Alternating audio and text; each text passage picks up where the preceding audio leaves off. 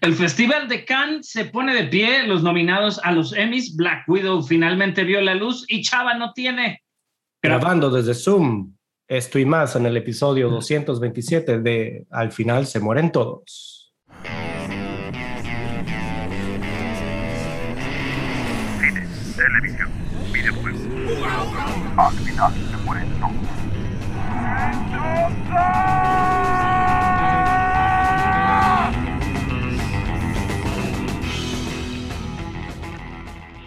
Hola, pues bienvenidos al final se mueren todos, episodio 227, un elemento menos a causa de la falta de luz en esta tormentosa noche de, De, julio, martes. Te- pues bueno, yo soy Barson, conmigo está el buen Pepe ¿Qué tal? Bienvenidos. y el Warvin. Hola, ¿cómo están? No, pues sí, Chavita nos abandonó, güey. Eso le pasa por vivir donde se inunda. Sí, vive ahí justo en la mera, en la, ma- mero en la mera zona fea. Ahí diario pasan cosas. Pero bueno, En la zona Es- donde se, donde, donde se hace agua. Sí. Box Office parecía que estaba tranquilo, pero, pero no. Está Quiet Place parte 2, ahí sí en quinto lugar 2.3 millones de dólares en Estados Unidos. La purga de los hilos de los hilos Amén, 3.1. Boss Baby 2, Family Business, 8.8 millones, estreno.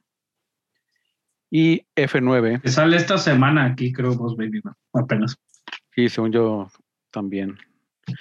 Este, y Rápido y Furioso 9, 11.4 millones de dólares en segundo lugar.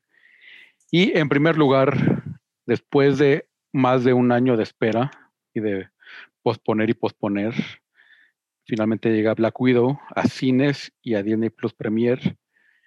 Hizo 80 millones en Estados Unidos en cines y 60 en Disney Plus Premier según sus números, bueno, ese sí es más este, verídicos, porque pues a fin de cuentas pues ellos tienen sus Y- números y, y- pues es cosa de la sí, que es, que es más como es menos ese engañoso que movimiento de revelar los números. Ajá. sí, es cuando les conviene. Ese es el problema que les estoy. Ya Pero- lo habíamos platicado. Sí, hizo, pero son menos engañosos que lo que hace Netflix, que aunque lo pongas un, un minuto, ya te cuenta como, ah, le puso play y ya con eso. Ese es buen punto. O sea, Disney puso su assumption de cómo es, eh, cómo están estimando eh, eh, en tiempo Sí. quién lo estuvo viendo. O sea, si es más de 5, más de 10, más de 20. Es ¿O que cómo- Disney cómo tienes que contando? pagar para verlo, güey. Entonces así cuenta, Qué menso estoy. Sí, cierto. El Premier Access, pues es pagas, ves. Tienes razón. Entonces, tienes eh, razón. Menso, no me acuerdo de eso. Sí. es lo que Pues dicen mira, la es- verdad está muy bueno. 60 bastante bien y además estás tomando en cuenta que es solo para Disney. O sea, Sí, eso es todo para Disney. Exactamente. Este, aquí en México no es tan diferente la cosa. Este está en quinto lugar El Conjuro, por aquí un lugar en silencio está en sexto lugar. El Conjuro con otros 3.8 millones de pesos. Cruella, ahí sí en cuarto lugar con 4.4. La Purga por siempre, 17.1. Rápidos y Furiosos 9, 38.7. Y Black Widow, en número uno, por supuesto, 93.3 millones de pesos. Más aparte, digo, no, no, no le agregan tanto, pero de esos 60 millones, pues también hay gente de aquí de México que lo paga. hmm, O sea, porque los 60 millones son a nivel global, según yo. sí, así Ahí la es. cosa también, Carlos, es que tiene ya Disney Plus ciento y tantos millones, ¿no? De suscriptores. Sí, Entonces habla muy bien de que haya metido 60 millones de dólares de, de las suscripciones. O sea, habla que un porcentaje alto de sus suscriptores estuvieron dispuestos a pagar el primer access. Aquí el cuestionamiento es eso. Digo, en México, como dijimos, sigue siendo muy barato el cine, bla, bla, bla. Pero si en cines a medio pelo en Estados Unidos metió 80 millones, la expectativa era 90, entonces no está tan peor. Pero en primer access metió otros 60, yo creo que el formato este se va a quedar, ¿eh? O sea, que lo vayan a estar haciendo para la mayoría de sus películas, cabrón. No creo, la verdad. Por lo menos mientras sigue como el formato eh, pandemia, ¿no? ¿Crees, que sí el- sea? El, el formato pandemia sí, o sea, pero formato pandemia en cuanto ya se normalice, quizá lo apliquen como, ah, pues salen cines y a la siguiente semana Premier Access o dos semanas.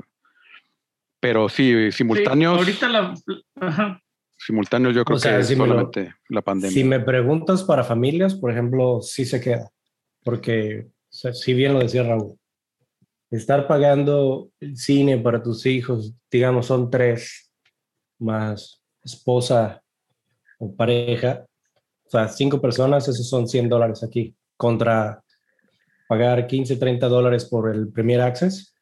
La verdad es de que sí los vale para una familia que lo mantenga así Disney y que diga, oye, por pagar 30 dólares nada más y que sean todos míos, a distribuir 100 dólares y tiene, te- tener que repartirlos con este, intermediarios, no lo sé. Pero el formato, o sea, para mí, para muchas familias del lado de consumidor, sí me conviene, sobre todo para familias donde tienen una cantidad aquí en, en Estados Unidos todavía hay muchos lugares donde las familias todavía son bastante grandes, donde tienen cuatro, cinco, seis hijos. Sí, pero- No todos, no es el promedio, y tampoco son en las ciudades grandes, pero sí hay. Y los accesos a... Recordemos a que Pepe es un buenos- administrador, sí, el punto Sí. fiscal el- de todo el asunto. Está Sí. cabrón, pues la verdad, güey. O sea, sí, pero yo lo analizo desde mi punto de vista. Eh, eh, por eso estaba bien. Me sale lo viendo- mismo el primer access que el cine. ya estamos viendo uni- unilateralmente solamente el punto de Disney. Está, está el otro punto de que, ok, o sea, si este, ya cuando regresen a, a su poder las, este, este, las cadenas de cines, cuando vuelvan a abrir, de repente van a decir, o sea, ¿sabes qué? Pues si, si lo estrenas al mismo tiempo, este, pues no te los ponemos en el cine. O sea, que es lo, Bueno, Eso estoy de acuerdo. Si se pueden poner el tú por tú, no sé a qué escala. O sea, por- o sea, porque fi- a fin de cuentas siempre han mantenido esa ventana de, de distribución en Sí. cine. Y a- ahorita están un poco laxos porque, Porque pues, era el drama con cines. Warner, ¿no? Sí, Sí. pero es que Warner también, ellos, ellos la sueltan, la sueltan libre. O sea, a diferencia de Disney, Ujú. que sí está cobrando y que te pone como un, un pero. No, pero sí, HBO, pues te lo pone libre. Y que ahí, ahí sí es total, digo, ni sabemos cuánta gente la ha visto. Y digo, nunca vamos a saber. Y este, y, y, y pues estás haciendo que ahora sí la gente decida el, o pago 15 dólares durante todo un mes y tengo el acceso a toda la cadena que tengo aquí en HBO, Ujú. o voy al cine O- y pago la misma cantidad por una sola película. Ahí sí. O me espero el 6 de octubre que la vayan a liberar. Sí, o sea, 6 de octubre meses sale gratis. año, ¿no? Este, Sí. 6 de octubre ya va a salir gratis en Disney Plus. Pero es eso, digo, la- las cantidades ahí están. 80 millones, obviamente, digo, rompe cualquier récord ahorita de, de pandemia, el récord que tenía Fast and the Furious de manera local. Obviamente, en la segunda semana, Black Widow no ha alcanzado a Fast and the Furious y ni se ha estrenado en China, que ahí el Premier Access es donde puedes este, sufrirle un poquito en cuanto a la, cantidad de dinero. En Estados Unidos de manera doméstica yo no tengo duda que Black Widow lo va, va a alcanzar y si le sumas esos 60 y 80 ya está muy poquito abajo de, de Fast and the Furious, ¿no? Pero de manera internacional la taquilla de Fast and the Furious, güey, el 73% es internacional de su, de su ganancia total. Ya Sí. lleva 544 millones, 400 millones a nivel global. Esto, obviamente, en el mercado internacional, güey, que es China en su casi totalidad, güey, o sea, está metiendo, China metió un dineral, güey. Está bien cabrón para Fast and the Furious, a diferencia de Black Widow, que no se ha estrenado en los mercados asiáticos. güey. Entonces, los mercados asiáticos obviamente construyen o consisten en este, eh, una buena cantidad de dinero, pero al mismo tiempo también son los que más piratean las películas. Entonces, si bien Sí, para- sabemos algo, no podemos revelar quién. El Barça es el que de repente usa los torrents. Pues ya está, güey. Black Widow desde el día uno estaba en torrents, güey. Entonces realmente digo, obviamente aquí en México hay piratería. En China, pues todo es piratería, güey. Entonces, ¿qué ¿qué va a hacer o qué va a llevar a la gente a los cines en China? No sabemos. Entonces no sabemos si realmente de manera internacional este formato, al mismo tiempo el formato de HBO, les funcione o nos funcione, o funcione en el mercado. Aquí, por ejemplo, In the Heights va a salir el veintitantos de julio, aquí 23 de julio, la próxima semana. Eso es Sí. como 40 días, un poquito después del release oficial, que es lo que le está dando aquí en México Warner Brothers a sus películas, ¿no? Entonces, pues ya en esos 40 días, güey, pues digo, yo por medio del VPN ya vi In the Heights dos veces, güey, ¿no? O sea, Sí, ya lo, ya pero lo eso mismo, O sea, si ya no está, acceso, ya ajá, si ya está en algún momento, ajá, si ya está en algún momento, ya alguien lo pirateó, güey. Y Pues, estoy pues, bueno, totalmente de acuerdo. O ellos sea, saben. Ese, ese, black, eh, ese, ese escala o ese, ese delay que tiene ahorita Black Widow en, en Asia le va a pegar durísimo. Cosa que, que Fast and the Furious sí lo pudo liberar incluso al mismo tiempo y pues le brilló. Pero es eso, mira, de manera, no, de hecho lo aventó antes, como dos semanas antes en Asia. La cosa es eso, el, o sea, el cuestionamiento, obviamente la película se estrenó y, y todas las portadas, por ejemplo, de, la, de las películas de Avengers y de Marvel, donde participaba Black Widow, en todas usaban el estilo o una foto de Scarlett Johansson, si la veías en Disney Plus, por ejemplo, en Iron Man 2, que fue su primera aparición, ¿no? Que sale con pelo chino largo, luego en Avengers, la primera, que ya sale con el pelo más corto, luego Capitán América, el Soldado del Invierno, o sea, va cambiando su estilo de cabello todo el tiempo, y en todos los pósters los cambiaron directamente y la empujaron mucho. Eso en cuanto, porque es una propiedad de Marvel, ¿no? Pero al mismo tiempo es eso, o sea, no necesitas, sí necesita Disney como echar toda la maquinaria para que sea, o sea, que valga la pena, porque no reveló los números de Mulan y no reveló los números de Raya, güey. Y de Nomás Cruella. estaban, o sea, de las que han salido en primer access y de estas sí. ¿Por qué? Porque pues obviamente es como un flex. Los güeyes dicen, oh, sí, miren mis números, 60 millones. Pues sí, porque les conviene, güey. Pero en el momento que no les convino, no lo hicieron. Ya lo habíamos dicho, por ejemplo, con HBO, ¿no? Que dicen, ah, sí, Godzilla contra Kong, un chingo de gente la vio. Pero, ¿y qué pedo con las otras, güey? ¿Qué pedo con In the Heights, güey? Que tiene 10 millones en taquilla gringa, güey. O sea, ¿eso qué te dice? Que si que ese formato no funciona para todo. No le funcionó para eso, sí, totalmente. ¿sí? Ese, ese va a ser sea, un- va a ser Pues definitivamente digo, un no nos tema poder corresponde a nosotros, nosotros, ajá, nosotros les damos dinero, nos corresponde a nosotros tomar decisiones así de, de decir, sí. Digo, tú, tú, tú velo así, Pepe, de manera, tú que eres pinche financiero y ahorita estamos hablando de todos los que manejas de manera financiera, tú crees, güey, desde un punto de vista financiero, güey, ¿qué es lo que está ganando HBO haciendo este pedo así, güey, por ejemplo? No, pues, No, es, que, nomás es. es que todo eso se va como el gastos de publicidad prácticamente. ¿no? Y aparte lo que necesitan ellos empezar a hacer en comparación a, Netflix y, y Disney Plus es generar mucho más, mayor, mayor cantidad de usuarios. Usuarios que se queden, que se queden relativamente este, durante el año así estables. Eso le da mucho más dinero que estarlo repartiendo con toda la bola. Sí, sin duda, o sea, para mí ahorita la plataforma top de contenido para adultos es HBO, güey. O sea, no puedes competirlo con el, pero es eso. O sea, obviamente quieren capturar al mercado, pero pues, güey, aquí en México sale 40 pesos, güey, 49 pesos si te querías ir a verlo en el iPad. De acuerdo. Increíblemente hay gente como el, como el Machas, ¿no? Que, que, que la veía en el celular, güey. Decíamos, cabrón, no mames, no ves las películas en tu, tu computadora. Pero es eso, la versión móvil sale 49 pesos, la versión otra vale 80, ¿no? Pero todo está baratísimo, güey. ¿Cuánto te cuesta a ti HBO en Estados Unidos, güey? 14 15, dólares. Sí, 15 dólares. 15 dólares. No dan Son descuento 300 para. pesos, cabrón. Y no tenemos Rick and Morty tampoco. en HBO. Pero puedo ver en otra plataforma. The Claro, Heights. claro. Sí. Tienes este pinche Godzilla, güey, que no ha salido aquí, ¿no? Pero es eso, o sea, unas por otras, güey. Obviamente en todos los mercados, por cosas de copyrights, derechos de que ya la trae Netflix, etcétera, pues va cambiando, Sí. ¿no? Sí, sí, La sí. gente se molestó, güey, de HBO, que porque no traía Godzilla, no, traía- no mames, güey, vato, vale 49 pesos, cabrón. Sí. Pero, Pero, ponte a ver pero, Los Sopranos. tú preguntaste justamente el, el por qué HBO está haciendo eso, yo es porque está tratando de tener eh, usuarios captivos que estén ahí y que puedan pagar un precio accesible, pero que tengan una cantidad de usuarios que compita con Disney y que compita con Netflix. Ahorita es su tirada. Eso es lo que yo estoy pensando. Financieramente a lo mejor no es el lugar más rentable, a lo mejor sí o está compitiendo ahí, pero la cantidad de usuarios es lo que le puede importar ahorita más.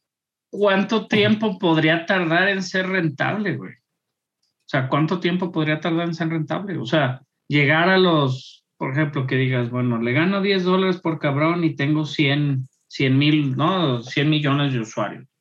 Pues, güey, ya tienes, ¿no? Un chingo de dinero, ni siquiera quiero hacer las matemáticas, güey. Pero, este, ¿en qué momento llega a ser rentable? Digo, no, la neta, ni lo entiendo yo por qué lo hacen así.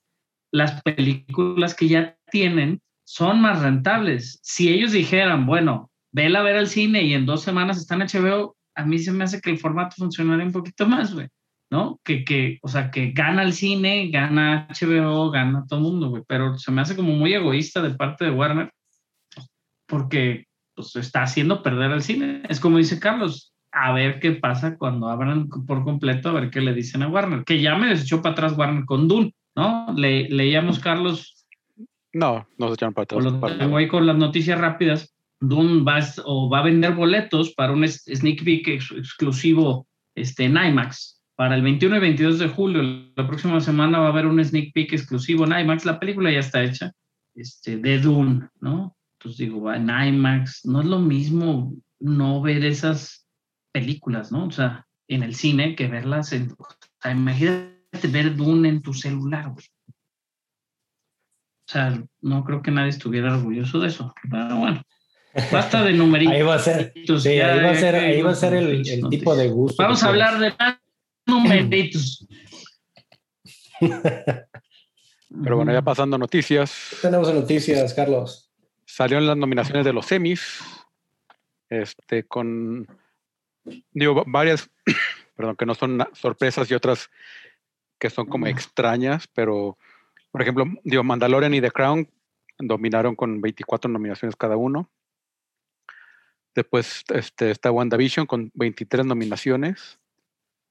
Este, Lovecraft Country, 13 nominaciones, pero hace 10 días la acaban de cancelar. Este, HBO anunció que no va a hacer una segunda temporada. Este, después Queen's Gambit, 18 nominaciones. Y lo, lo mencionamos que se perdió, se perdió en el proceso. Sí, sí, decía Chava que el primer episodio es bueno de Lovecraft Country y después la serie se cae. Este, Kylie Cuco con su serie de Flag sí Attendant recibió ¿eh? 9. Yo sí la vi toda. Sí, la verdad, ya, ya después de que Chava de, de la 2 me dijo que está malísima, la 3 dijo que está malísima, y yo ya decidí no verla. The Voice nada más recibió dos nominaciones, pero incluida Mejor Canción Original, que está, no, es algo que no, no esperaba. Este, y agregaron finalmente una nueva categoría para mejor doble de riesgo, porque ya existía la categoría de, de mejor coordinador de, de, acrobacias, pero ahora ya es como el, el grupo de este, stuntmans de dobles de riesgo. Este que está nominado, por ejemplo, el, el grupo de Cobra Kai, que es Janelle Kurfman, Julia Maggio, John Kaengir y Mark Canonizado.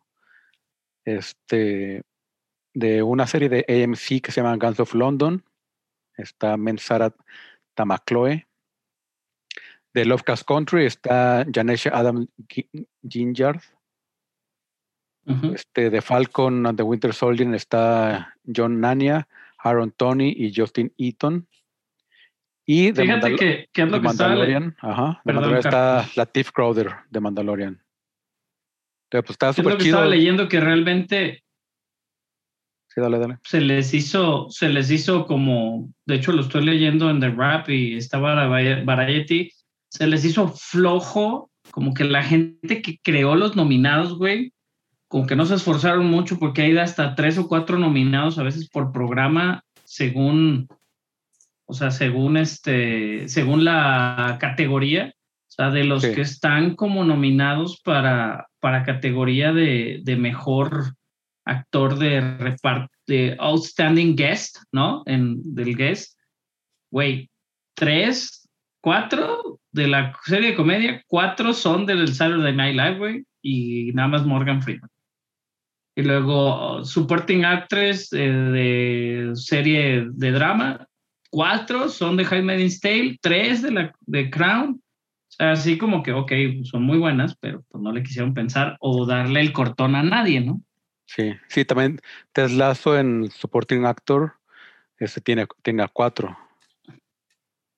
Sí, sí, o sea, está, está, digo, sí, están bien, está padre que realmente están tomando en cuenta, obviamente dominando Disney, Disney, Marvel, Hulu, o sea, todas las series, la, el estudio con mayores nominaciones, güey, este, pues fue Disney, güey, en este caso, ¿no?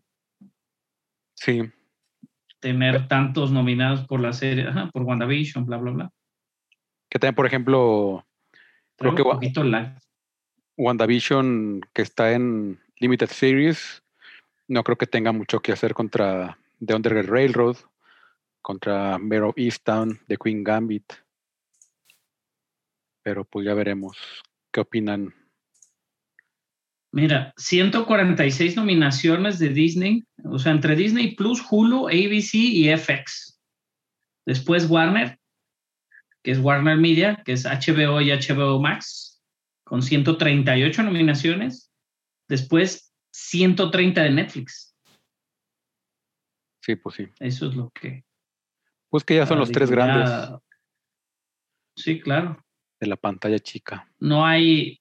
El único que se cuela ahí es Ted Lasso, que es muy recomendada. Ted Lasso, ya saben, Apple TV Plus.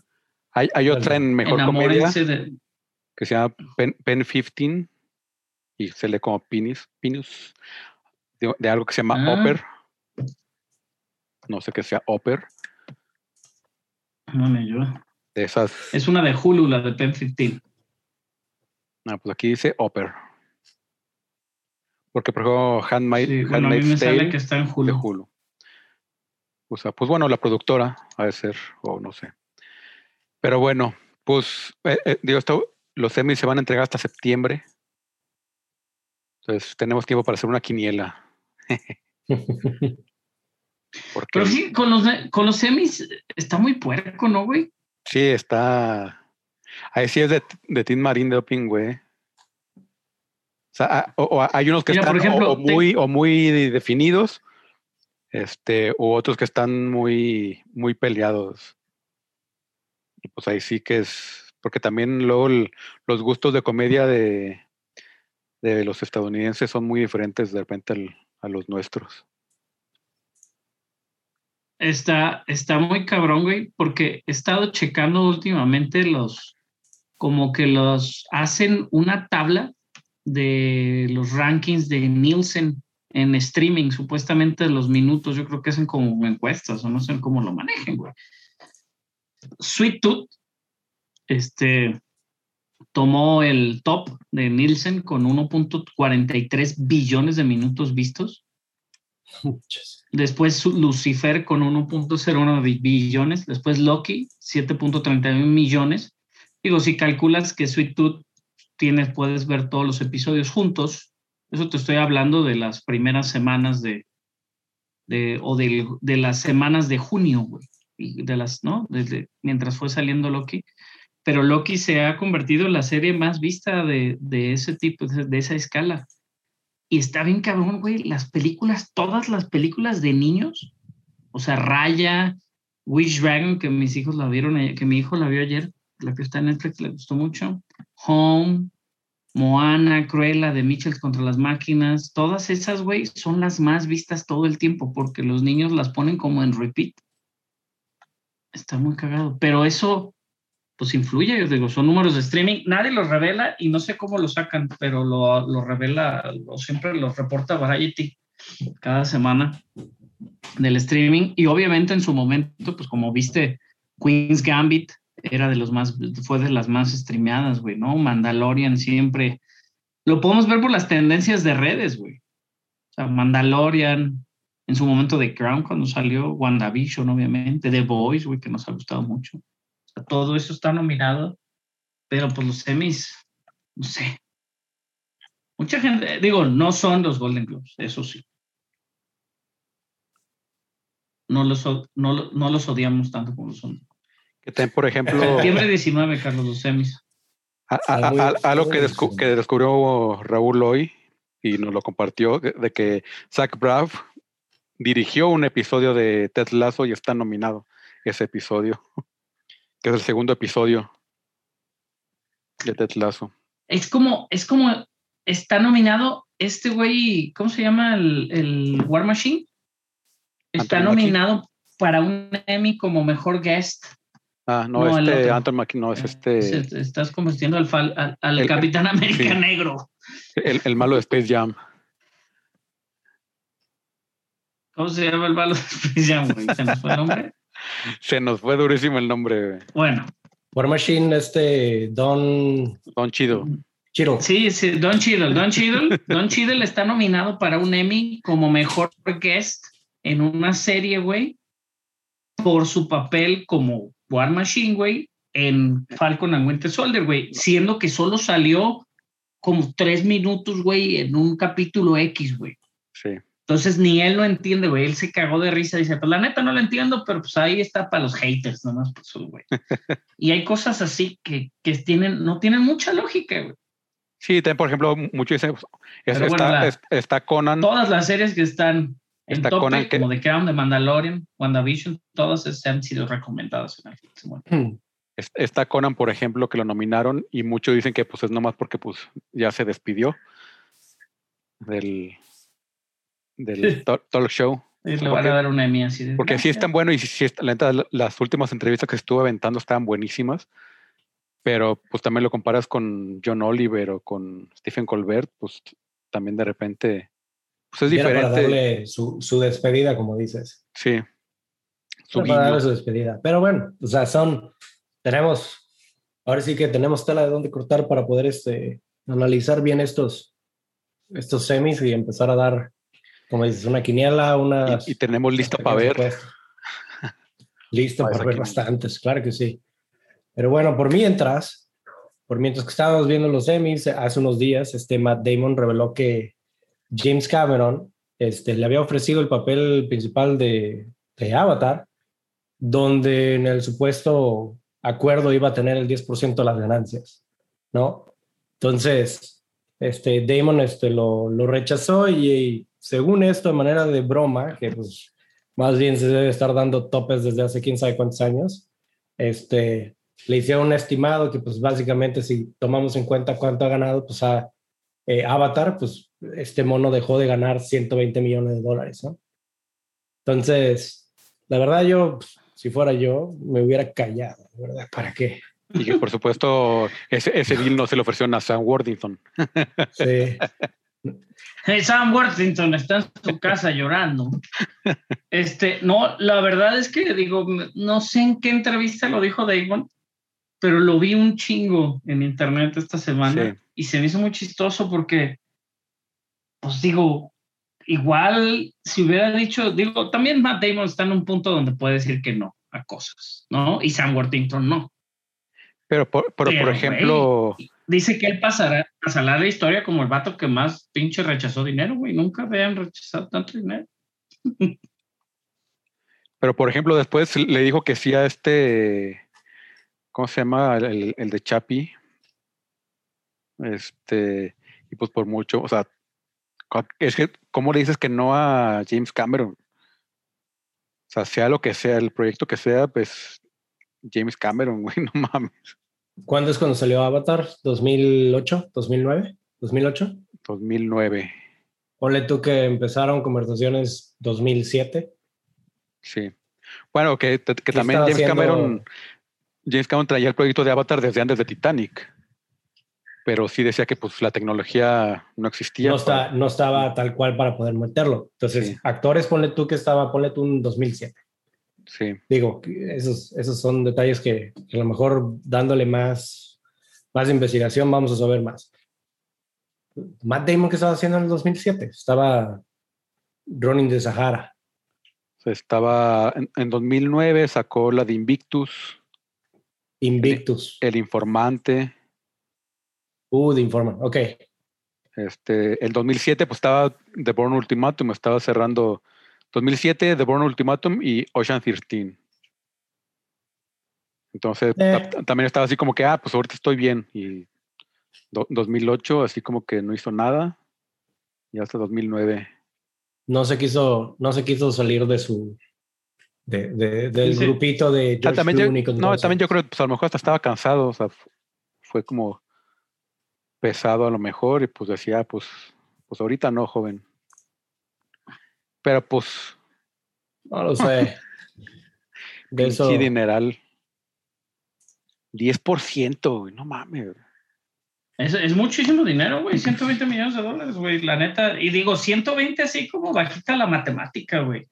Ahorita, obviamente, Avatar sigue siendo la película más taquillada de la historia de la humanidad, güey. Entonces, pues está muy cabrón, güey. Pero bueno, llegó Cannes y con ello las ovaciones de pie. El French Dispatch, que estuvieron tomándose unas fotos muy cagadas porque Bill Murray es la única persona que, se permite en ir unos zapatos raros eh, y chorcitos a, a, Cannes y, y se lo dejan. Pero bueno, el Friends Dispatch, esta película de Wes Anderson, este, eh, ocho minutos de ovación de pie tuvo. Entonces, habla muy bien. La semana pasada también supimos que Annette, este, pues, slash, este, musical entre Mar- Marion Cotillard y Adam Driver, tuvieron, este, cinco minutos de ovación de pie, también. Y se han estrenado varias películas, ¿no, Carlos? Que, que, este, que han llamado mucho la atención. No estoy así como, como totalmente familiarizado. Muchos fallaron en, la, en los estrenos. De hecho, supe, eh, esta actriz, eh, creo que es francesa, no, no pudo asistir también por tener COVID y uno de los directores. Este, pero bueno, Cannes está También- totalmente abierto y ha sido, ha sido todo, ha sido un éxito. También- ¿no? Pa- Paul Verhoeven también estrenó su, su película de Ben- Benedetta, o sea, de, de monjas, monjas en, No, en- no en- su- en el siglo no supimos XVII. cómo le fue, no supimos cómo le fue a, a F9 en Cannes. No tuvo ovación de pie, güey. ¿Qué está pasando? güey? Se pusieron de pie Este, varios. Pero bueno, el festival, digo, el festival ya el festival ya empezó hace un par de semanas, bueno, bueno, la semana pasada, y termina este sábado, Festival de Cannes en, en Francia. Por ahí anda Estrella. ¿A qué fue? No sé. ¿Tú sabes a qué fue Estrella? Estrella siempre va. Y lo que deja... El, el Festival de Guadalajara sí, siempre pero tiene. ¿A qué van? ¿A qué van? No sé a qué van. Gen- Generalmente van, Sí, o va, sea, va y a- busca las exclusivas allá. a ver, van, buscan películas para traer al festival de acá. Este, también aparte, Ca- Cannes tiene como una sección, en- tanto en Guadalajara como en Morelia, de películas y aquí seleccionas y se las llevan para allá. Este, tiene ahí como un- una seccioncita de, de películas de festivales de varios lados del mundo. Este, sí, es, un intercambio también ahí. Este, o sea, pues también, o sea, pues tiene, tiene sección de industria importante en Cannes este, pues ahí también van a, este, a platicar con otros directores de festivales como para planear este, eventos o, o sea, ese tipo de eventos o interacciones entre festivales. Este, sí, es, es muy, muy movido todo el, la parte que no se ve de los festivales. Han- han de Sí, lo, lo lo interesante, ¿no? La adquisición de las distribuciones, Sí. este, todo el todo lo que ha estado pasando, ¿no? Lo que pasa detrás, digo que no te, yo obviamente no tengo ni idea. Y también, ah, pues, Pero, digo, "Ay, pues me pues, gustó tu todo, película, pues. quiero pasarla en Guadalajara, en el Festival de Guadalajara. Ah, pues Simón, pues y ya pues, ha- hablas con la- a los representantes y pues ya la fichas para Guadalajara o para este Ujú. para el festival que vayas, pues. Todavía falta, entonces dijiste la de Ben- Benedetta de Paul Verhoeven. Falta Sí. todavía las presentaciones de algunas en estos días. The Worst Person in the World de Joaquín Cheer. Es lo que estoy viendo. Esas están en competencia. Hay algunas premiers directas en Cannes. La de la vaca. la de Cao, esa yo ya había visto que, que estaba interesante en la película, ya lo habían presentado en varios festivales. Este, obviamente, pues hay de todo, ¿no? Está, estoy viendo aquí las, y tratando de informarme un poquito más en el festival. Pero bueno, ahí está Cannes y ahí está la gente, está muy contenta en Francia, güey. Más que nada, güey, lo que cubren las redes y lo que cubre el, eh, la prensa general, en vez de cubrir lo importante que es el arte de la película, pues cubre lo bonito que iban vestidos y lo interesante o chistoso que hicieron durante las tomas de fotografías, ¿no? Y como que los, lo que andaba ahí el Timothy Chamalet con pegándole que le pegó un papel esta Tila Swinton y que fulanito no sé qué, puro chisme de, de revista de, peluquería. Sí. Pero bueno, este pasando a una noticia rápida de Rob Zombie, ahora que ya está trabajando duro y tupido para su película de, de Monsters. Este subió en su Instagram los planos de lo que piensa ser la réplica más exacta que ha habido de la casa desde el 64, este, de la casa de los monsters, este, ya con el hashtag de, hashtag Budapest, que había puesto que estaba en, en, Hungría buscando locaciones. Este, y pues, pues ahí va, digo, se, se nota que su, este su proyecto que, que, persiguió no sé cuántos años, porque sí le está metiendo mucha, muchas ganas. Y pues bien. Eh, hay gente que le tiene amor a Star Trek, ¿no? Como digo, obviamente tú. Sí. Este, pero. Ay, perdón. No sé si para decir que. Ah, me, brinqué, me brinqué de la noticia, perdón. Ahí va. Como por ejemplo, Pepe. no, no, no. Estaba la otra. A ver, vamos. Ay, qué oso más grande.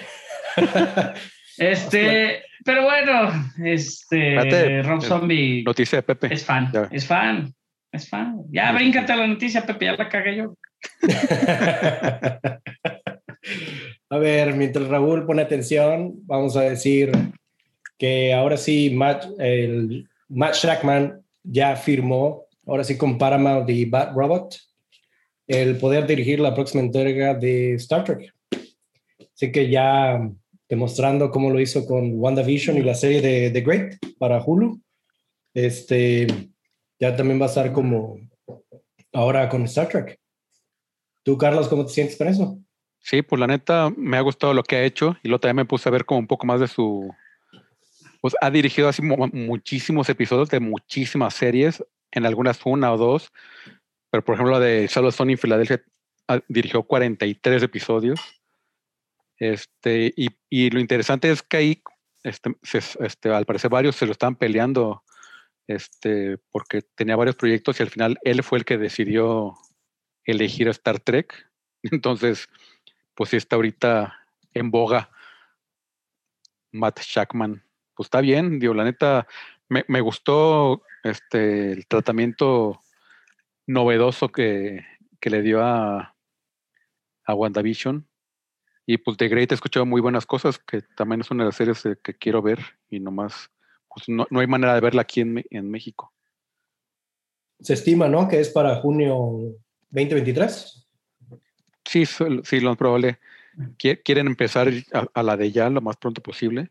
Y pues también ver a ver si Chris Pine regresa, porque ahí tuvieron un. Rosé. Pues ahí como que, que estaba negociando este Chris Con Pine. este y- Quentin, ¿no? Estaba, estaba según esto, según esto, habían ahí unos Ah, bueno, pero era este mame, obviamente era falso, era falso. No lo sé. No, o sea, sí, sí, sí traen la idea de esa, pero al final eh, ese guion como, que al final no, prosperó.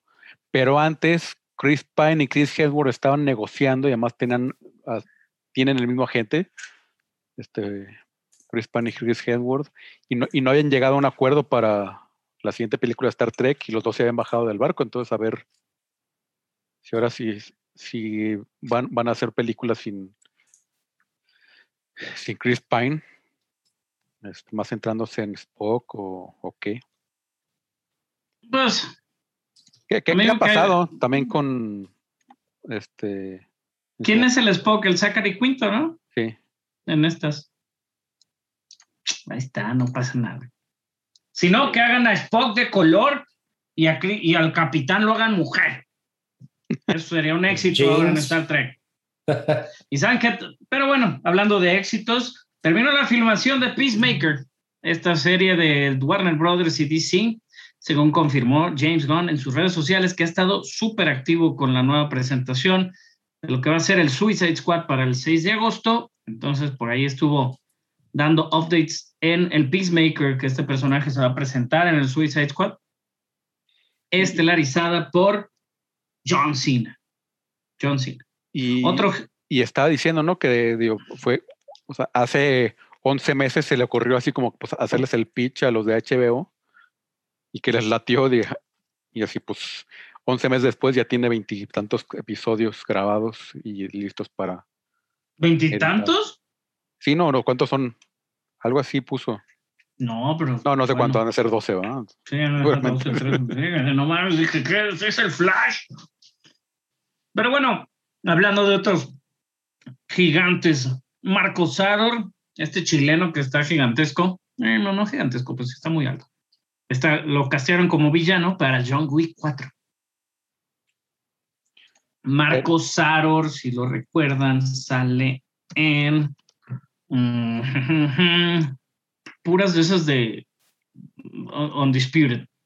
Entonces, así como de peleas de, de, este, de MMA, en Machete Kill sale como, en pura sale así como extra, güey. La verdad no creo que lo recuerden en ninguno de sus grandes papeles. Siempre es un güey de quijada cuadrada, medio así como que te va a romper la madre. Es Y- el- Y algo que le rompió la madre a la gente fue la, cuando avisaron que Hailey Bailey iba a ser la sirenita, la actriz de color. No agradó mucho a la gente, pero bueno, tomó sus redes sociales para anunciar que había terminado las grabaciones de la película live action. Por ahí tiene pues, más de medio millón de likes este, en su fotito que subió así como acostada en el mar. No se ve muy bien el contraste eh, con el sol de fondo, pero bueno, anunciando que terminó la fotografía principal. Este, recordemos que Melissa McCartney va a ser Úrsula y Jacob Tremblay, el chiquillo este talentosísimo, va a ser Flounder, el pececito. Pero vamos a tener el live action de la pequeña, de la sirenita, perdón, no la pequeña, de Little Mermaid. Este, ya el próximo año, ¿no? No sé cuándo sale, la verdad. Ahorita se les averiguo. Pues ahorita ya está Disney metiéndole acelerón. Pues para Este, tener co- cosas, para tener cosas, Carlos. Pero bueno, noticias rápidas, más noticias. ¿qué más noticias rápidas. Zack Stentz, este, que lo conocemos por su guion de este, X-Men The First. ¿The First qué? ¿The First Generation o The First? First class, first First class, first Class. class.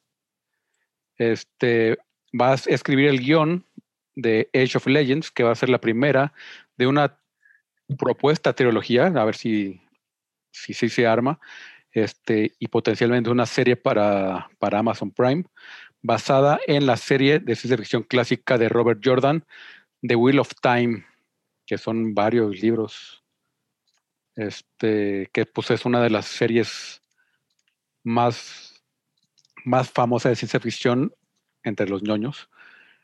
Este, la tengo ahí en, en mi lista de lectura. ¿Eres, ¿Eres un ñoño, Carlos? No, no tanto como, como cree la gente, en realidad. Por otro lado, Karen Gillian también reveló que terminó de leer el guion de Guardianes de la Galaxia 3 junto con Pom Clementif, que es Mantis en la serie, y dice, y abro comillas, lloramos mucho y nos reímos mucho. En realidad creo que es el mejor trabajo de James con los Guardianes. Es emotivo y divertido, es todo lo que, quiere, lo que quieres de ellos. Cierro comillas. Y pues bien, digo, si la es 1 lo ha que sido buena, de ellos. Sí, literalmente, si la 1 fue buena y la 3 fue buena y esta es la mejor, pues esperemos que sí lo sea. Digo, aparte de Karen Gillian ha tenido una evolución de personaje interesante con, lo- con Nebula y más en Endgame y en Infinity War, ¿no? Sí, pues en, en Guardi- Guardianes 1 le dieron dos párrafos de, de guion que pudo leer. y ahora, pues, seguramente ya es un papel mucho más importante. Ya como Sí. un guardián hecho y derecho. ¿Y sabes quién no va a tener papeles importantes? ¿Quién? Quien de plano ya este, va a morir, ahora sí que ya no va a tener papeles, va a ser esta, la serie de Curse, eh, que va a ser cancelada en este momento por Netflix, o fue anunciado ahorita por Netflix. Esta Catherine Langford. Eh, era pues, ahora sí que fue hace, hace un año, ¿no? Salió la, la primera temporada, que es básicamente la Lady of the Lake, de las, este, de las novelas de, de Frank Miller que estaba Es- ahí en... en Es King como la onda del rey Arturo, pero ¿qué Exacto. pasaría si ella se, si una mujer se encontrara la espada en vez de, ¿no? De- Ah, Así es. No sé, pero es, es un multiuniverso en King está, Arthur, básicamente. está basada, está basada en, en este, pues como novela gráfica de Miller, de Mark Miller, pero no, de Frank Miller, perdón, me hago bolas entre Mark Millar y Frank Miller, pero bueno, Frank Miller, su novela ilustrada, y no funcionó. Vete igual de lo que nos pasó con el horrible Jupiter's Legacy. Una vez más, estas propiedades que, que Netflix les dio un dineral para adaptarlas, pues otra vez no funciona. Digo, aquí la onda, no, no sé si no tuvo buena publicidad, pero no se me había, no, no se me hacía mala historia, nada más simplemente creo que no tuvo publicidad. ¿Pero la viste? tal. Yo vi unos capítulos, la verdad no me, no me enganchó, pero, pero no significa que yo pueda ser como el, el, ¿Y el no la terminaste? todo. ¿Me estás No, diciendo la que terminaste. No Entonces. En ahí esta sí no siento la que nos estás mintiendo, Pepe. No siento No, en esta sí mintiendo. no la terminé y sí me acuerdo que las vi dos, me dormí y este, pero digo, vo- voy a ser claro con esto. Normalmente las primeras, los primeros episodios cuando están haciendo los pilots, a mí, a mí me aburren, o sea, necesito hacer un engage dos, tres y la verdad por alguna razón esta sí recuerdo que no, no la terminé. Normalmente sí las termino, esta sí, la verdad no. Es más, Y por me voy a eso, poner a verla nada más antes de que la cancelen. y por eso la cancelaron. No, pues ya no, ya la cancelaron. No, pero aquí, aquí quiero ver, aquí quiero ver cómo la puedo sacar. La voy a volver a sacar. Muy bien. Voy a ver qué tal está. Pero bueno, la otra, creo que ya la dijiste, Warvin, la segunda. El sneak peek, sneak peek de Dune en IMAX. Ah, sí, eso. Y bueno, la última va a ser este, lo que habíamos platicado, creo que la semana pasada o estuvimos comentando, no sé si. Fíjate que lo las voces. platicamos, pero no lo dimos como noticia, güey. O sea, eso Ya. me acuerdo. Hasta cuando terminamos dije, ay, no dijimos ese pedo. Hablamos de ¿Eh? este corto, Pepe. Este es el corto de este de The Good, The Bart and The Loki. Ya en, en voces en, en, en español. Este, confirman que regresan a, a las, a las voces Humberto Vélez, Claudia Mota y Patricia Acevedo este, para su temporada número 32. Sí, los Simpson, fíjate que a partir de la temporada, ahí no, la noticia es más a favor de los fanáticos de los Simpson. Hace 16 años, güey, dejó de ser Humberto Vélez la voz de Homero Simpson, güey. Entonces, es una gran noticia para los fanáticos de la serie que regresaron de manera oficial para este corto animado de The Good, The Bart and the Loki, Humberto Le- Vélez, Claudia Mota, la voz de este eh, Bart Simpson, y ahora va a tomar la voz también de Marge Simpson, que antes la hacía Nancy Mackenzie, y, este, y, y Patricia Acevedo, ¿no? Con la voz de, de, de Lisa. Entonces, pues, güey, va a estar muy bueno este asunto. Digo, Que- obviamente, las quejas de que los Simpsons, que mi vieja mula ya no es lo que era, pero, pues digo, si le apoyas con las voces originales, pues posiblemente pues alguien va a regresar aunque sea a verlos o te da nostalgia. Mucha gente se dio cuenta porque no sé cómo hay gente que sigue viendo cosas traducidas al español, pero al parecer sí sucede. Y se dio cuenta por eso, porque vieron el corto totalmente en español y las voces, se, se, al ver los créditos al final, no se confirmó que eran las voces originales. Que según tengo un recuerdo, no sé si es leyenda urbana o, o si pasó o lo estoy, que en algún momento Matt Groening dijo que la voz de Humberto, Humberto Vélez de Homero era el mejor Homero que existía. De El hecho, el, el Homero perfecto. Al Jean, el productor, que hasta la fecha es productor, lo sigo yo ahí en, en redes sociales, eh, fue de los que ha abogado porque regresaran las voces originales y fue al parecer de los este, principales este, que pudieron intervenir ahí en el regresar a las voces originales a, este, a, a estos actores de voz. Que bueno, que- que bendito me- sea Dios, Humberto Vélez sigue vivo. ¿no? Medio, medio lenta su intervención, pero bueno, de 16 años. No, no, no. Me imagino que realmente creo que están. tiempo. No, realmente creo que eh, siempre, fíjate que siempre están este como en. Pues los Simpson para mantenerse vigentes, digo, ya existen, ¿no? De que, que los chistes o, o las historias de la serie estén vigentes, pues posiblemente no, pero como marca y como, como todo existen. Y, y Disney ha encontrado pues ese nichito de al hacer los cortitos, que si bien de Scarlet Wars era muy malito, el de Gurte Bartan de Loki está muy bueno en la comparación de este y es eso, creo que creo que dan como un pasito al querer recuperar al fandom. Ya 33 tem- ya 32 temporadas, pues ya la gente que es fan es fan y va a ser fan de lo viejo, ¿no? No Sí. porque hagan nuevos Simpson te destruyen la infancia, güey. Siempre vas a tener este, grandes momentos de, de la serie. Entonces, pues, bueno, ya se tardó, no se tardó, pues ya valió madre. De todos modos, ya vamos en la 32 y no se va a acabar. Y tú, Carlos, que pensaste que iban a destruir tu infancia con Space Jam, a New Legacy, Sí, ¿la viste esta semana? Vamos a pasar los reviews. La pasé la semana pasada, en realidad.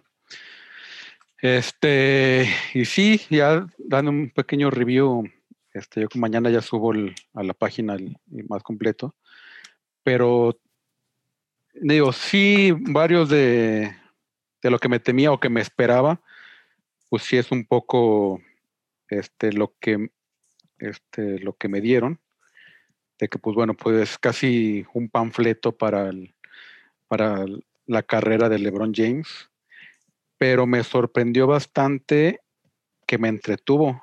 O sea, pensé que iba a salir odiándola y, y no salí entretenido, digo, a fin de cuentas son los Looney Tunes y tiene ahí bastantes este, chistecillos eh, cuando los van reclutando de nuevo y así, que están bastante, bastante entretenidos y divertidos. Este, y sí, digo, pues no es lo mismo, pero también no es lo mismo porque ya me tocó verla cuando era morro, este, la, la original, me tocó mm, este, ver jugar a, a Jordan en su momento. Entonces que también creo, o sea, Libron es- no te cae tan bien, güey. También es eso, güey. O sea, pero eso, o sea, a mi generación que vimos a Jordan, no nos cae bien LeBron porque vimos jugar a Jordan. Y esta película está enfocada a una generación que no vio jugar a Jordan. Exacto, lo, lo estás comparando, pues. Lo estás Ajá, comparando entonces. Este, entonces, y, o sea, y para la generación a la que está enfocada, que es una generación mucho más joven, porque tampoco está enfocada tan, tan adolescente. es- O sea, también Space Jam era una película este, infantil tirándole a adolescente joven. Este, Entonces, ¿tú, tú Eh, crees eh, que, que la audiencia que tú tienes para este era Sí, o sea, yo- menos yo no yo no soy 11, target. 13 años? Sí, ponle 15, 16, o sea, la gente, y ge- gente que no, o sea, que no vio jugar a Jordan. O sea, la generación de machas, por ejemplo, o sea, nacidos en el 95 para adelante, este, que ahorita están en sus 20, 25, este, esa generación que pues LeBron es un referente para ellos y para ellos es, este, porque ni siquiera Kobe incluso, o sea, este, por cierto, mañana sale en Fortnite Leo- LeBron, su skin de Fortnite y la skin de Space Jam sale mañana a la venta para esa generación, Carlos. Estoy de Eh, acuerdo totalmente. Sí, entonces, por ejemplo, o sea, invité a, a dos amigos, uno le gusta el básquetbol, otro es este, el buen Patch, este es este más como un cinefilo común, pero iba el hijo de Bruno, este, que es que tiene 12, 13 años, y pues la neta pues, salió divertido y, y- y en la- en- durante la película estaba riéndose y o sea, está sentado a un, lado- a un lado mío, este, y pues sí la disfrutó, entonces pues es eso, o sea, pues pues es el target y pues la neta, pues si tienen morro, pues la neta, pues si llévanlos a verlo, pues se van a divertir. Son los Looney Tunes. Este, es bueno enseñar a los Looney Tunes a tus hijos, ¿eh, güey? Sí. O sea, sí, realmente son caricaturas. Digo, las que están en HBO Max ahorita no están padres, las viejitas son muy buenas.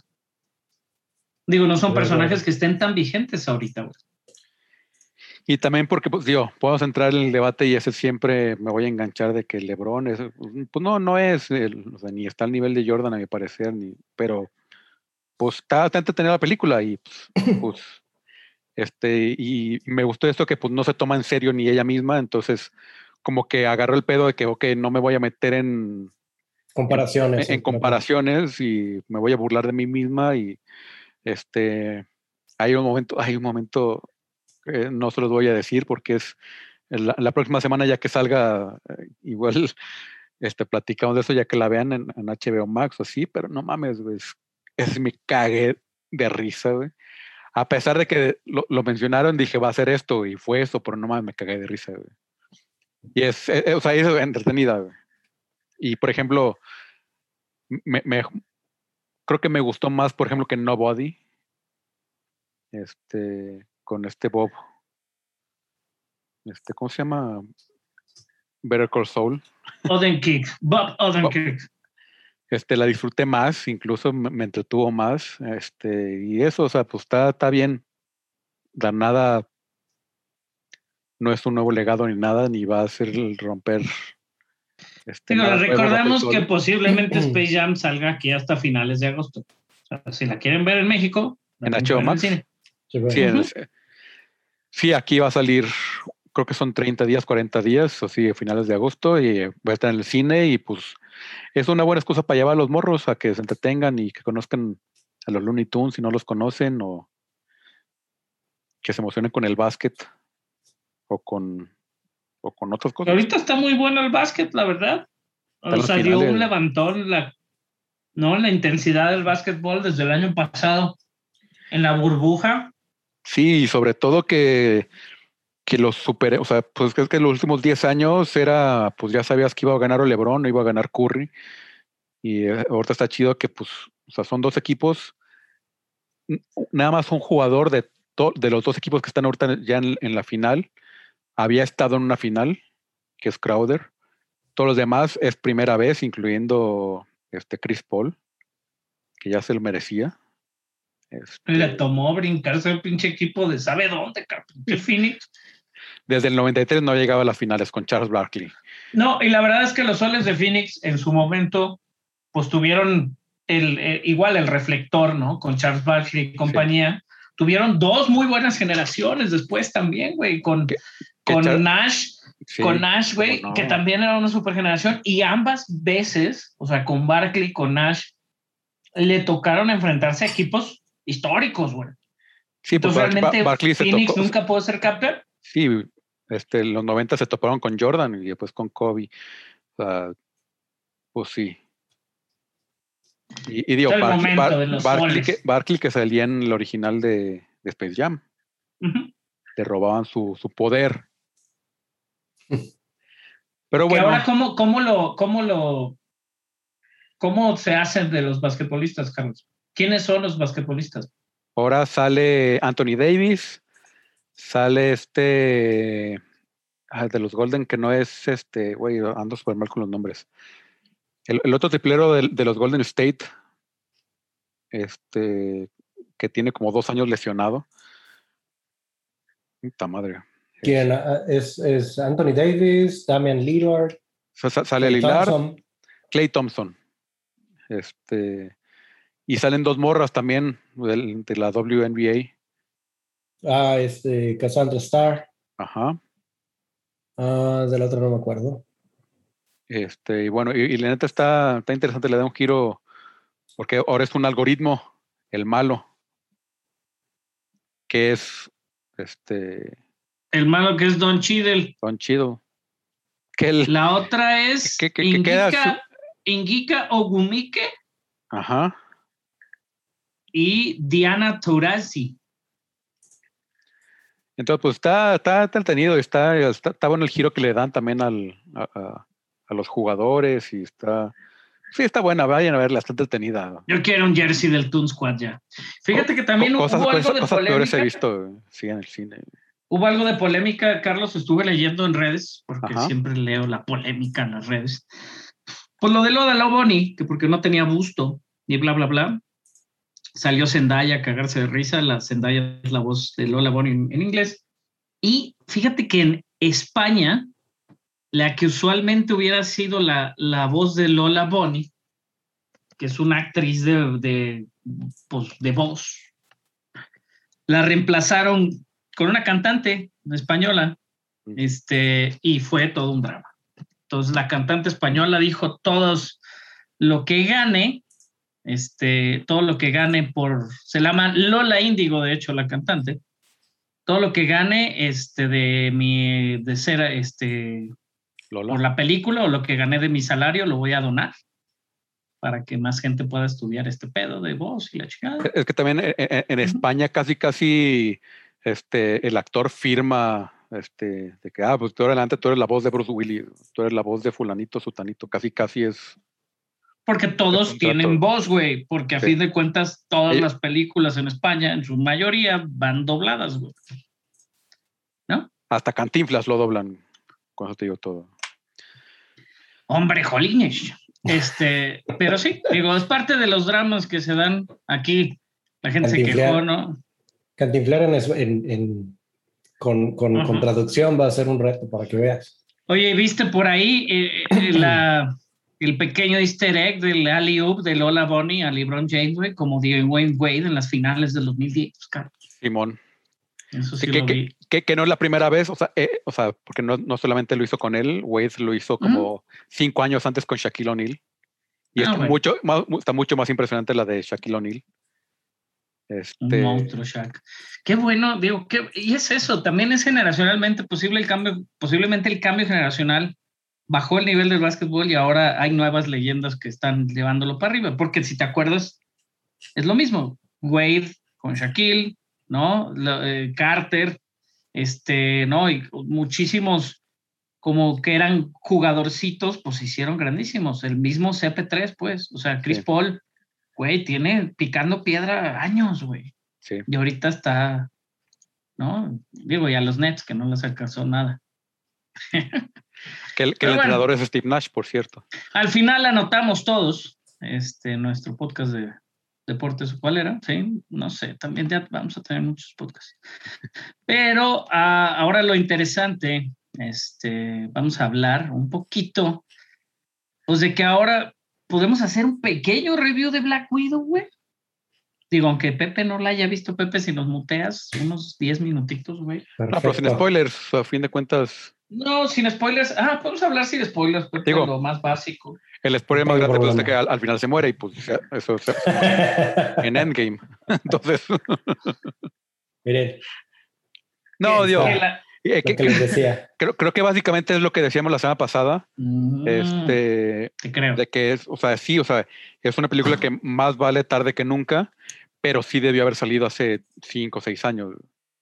Y Sí. hubiera tenido mucho más. Uy, si hubiera salido, pero bueno, el, el puto del, perdón, perdón, ay Dios, me salió del alma. El permuter y la gente de, de Marvel que realmente pues no los dejaban, güey, trabajar. La Sí. película es muy superior a Capitana Marvel, güey. Realmente es muy buena, es, mu- es buena Sí. película a la- en la comparativa. Muy buen Se me cast. hace mucho más buena, sí, muy excelente cast, creo que el- se nota la química entre los cuatro principales, ¿no? Esta La familia. familia. que a fin de cuentas el tema la familia y los, Ay, sí. eh, Casi, casi ahí. la onda de... Estuvo nada de salir Toreto ahí. Ajá. Es lo que te iba a decir. Pero, a pero pronto. está muy fregona, güey. Yo ya lo vi, lo vi varias veces el fin de semana y este, mi mujer ya por, por ahí el domingo, que ya la estábamos viendo con mis hijos, ya la había visto mi mujer una vez conmigo la- el viernes, y, y me dijo, me dice, mira, fíjate la simbología de lo maternal, fíjate las trenzas que trae esta mujer y cómo de todas están en trenzas así. O sea, cómo sí se nota, güey, que realmente pues las crió la mujer, ¿no? Un tiempo. O sea, hay, un, hay varias cosas que te revelan, ¿no? Lo pasado en Budapest, que era la de los temas más interesantes, o, o la, el chiste local que tenía Clint Barton con, con Black Widow, pues se revela algo del por qué. Este, Me gustó Taskmaster, me gustó cómo lo hicieron. Obviamente, ya abre la revelación, eh, se va eh, como spoiler totalmente, pero creo que está bien en general. Una película de acción más que- apegada que a también- Misión Imposible y mucho mejor acción que, que, Fast, que Fast and the Furious, güey. que, que que Tiene mejor que con, Fast and con Taskmaster, yo creo ahí fue un, un Avengers de dobles de acción de todo Marvel, ¿no? Porque, o sea, o sea, que, que es el chiste que de repente pelea como Black Panther, de repente pelea como Capitán América, de repente pelea como, como todo. Entonces, así da, pues, Sí, pues trae máscara, traigan a todos los dobles y, y ya que, pe- que peleen. háganlos. Sí. Por ahí era el rumor, y ya lo hablaremos la próxima semana, sobre, sobre las modificaciones que pudieron haber estado so- eh, en el personaje de Taskmaster, aunque podríamos confiar que nuestros escuchas ya vieron Black Widow, pero nos vamos a esperar poquito, güey. Obviamente se habló mucho, el compositor del de score, Carlos, se llama Lorne Baffle, que es un alumno del, del, del excelente Hans Zimmer, güey. Y Baffle es este, el compositor de Misión Imposible Fallout, eh, de Bad Watch for Life, de His Dark Materials. La verdad creo que hace cosas está muy bu- interesantes. En su momento trabajó para, para, este, para DreamWorks. Creo que- Este, y- y que- y creo pues, que bueno. El, el- el score sobresale porque no sobresale. O sea, e- e- es como, o sea, no, no te das cuenta que está, pero al mismo tiempo, o sea, está tan bien hecho que no te das cuenta. Acompañando, pues. Ajá, va acompañando súper bien. O sea, no, no va, o sea, va al mismo ritmo, está súper bien integrado, está está súper chingón eso. Está muy Se bien me hecho. hace bien fregón. Hay una escena por ahí que ves a Natasha Romanoff viendo una de las películas de James Bond. Y realmente la película sí se siente como ese tipo de, de películas, pues, de espías. O sea, la verdad, como hemos dicho, Marvel a veces, si bien no sale de su, de su, de cierta, eh, pues de cierto visual, lo hace muy bien cambiando un poco los géneros. Creo que esta película se ve hasta mucho mejor hecha pues que el mismo Ant-Man o, que la o sea, que la misma Capitana Marvel. Creo que visualmente se ve mucho más agradable, ya sea también en ciertas escenas de acción. Y sí, como a la hora y media se desinfla y empieza como ya como en picada, y literal termina en picada, pero no porque esté mala, pero sino por parte de la historia. Que sale en los eh, trailers, una parte donde va en picada. La primera, la primera hora y media, ajá, la primera hora y media es excelente, cabrón. Y más los personajes, cómo los conectas, cómo se desarrollan. Y es eso, fíjate, o sea, en lo visual, sí se me hace que cambia un poquito el discurso visual de Marvel, que a veces se ven, pues no chafas, pero sí se ve como que no, como que está hecho el set. Y creo que este se ve como que sí fueron a todos los lugares y lo hicieron ahí. Entonces, ah, me gustó, me gustó Black Widow. Me, me- gustaría ver como Pepe toda la, verá. toda la versión soviética de, de los Vengadores. Esto estaría súper interesante. sí. Fíjate que lo se molesta, en alguna escena también se molesta el, este, el personaje de, de Harbour, de David Harbour, porque le dicen Crimson Dynamo, en Sí. alusión al, al personaje de, de, este, De Iron Man. de- de Iron Man 2. Iron Man 2, sí, es Iron Man 2. Y obviamente, pues él es el, ¿no? Él es el Red Guardian, este, el contemporáneo que dice, soy un contemporáneo del Capitán América, que está muy raro, Pues el, puede ser alguna, puede ser alguna conexión con el universo Marvel, porque él conoce y jura que conoce al Capitán América, güey, pero en los, en ni los ochentas, pedo, ni de y en los ochentas estaba congelado, pero güey, el Capitán América viajó en el tiempo en algún punto, güey. Podría haber esa conexión. No sé, estaría interesante o va a estar interesante ver qué conexiones tiene. Tiene una escena post créditos que obviamente nos conecta a algo más, no tanto con el universo Marvel, sino con, con el universo de- del Disney Plus, ¿no? De una serie este, siguiente. Entonces, eh, me gustó, me gustó, me gustó. La verdad, Black Widow es muy rescatable. Florence Pugh me cae re bien, güey. Y, y su, su, su, su, cómo frunce el ceño y así, güey, es muy expresiva. Realmente las Es- escenas así como de familia, güey, sí le da cierto feeling que, que le sientes, pues, que, que le duele lo que está pasando. Entonces está padre, está padre Black Widow, véanla. ¿Tú, Carlos, te gustó igual que a mí o yo exagero? No, creo que sí, sí la disfruté muchísimo, la verdad. Hacía falta también Mar- Marvel. Sí, pues que también pues, estábamos en ascuas y es bueno que ya haya salido otra vez. Que, que haya, es el primer Digo- paso otra vez al a regresar a la normalidad del MCU. Que todo lo que nos han dado está fantástico, güey. También. O sea, WandaVision, el Falcon, el mismísimo Loki, que ahorita vamos a hablar de Loki, güey. O sea, qué cosa, güey.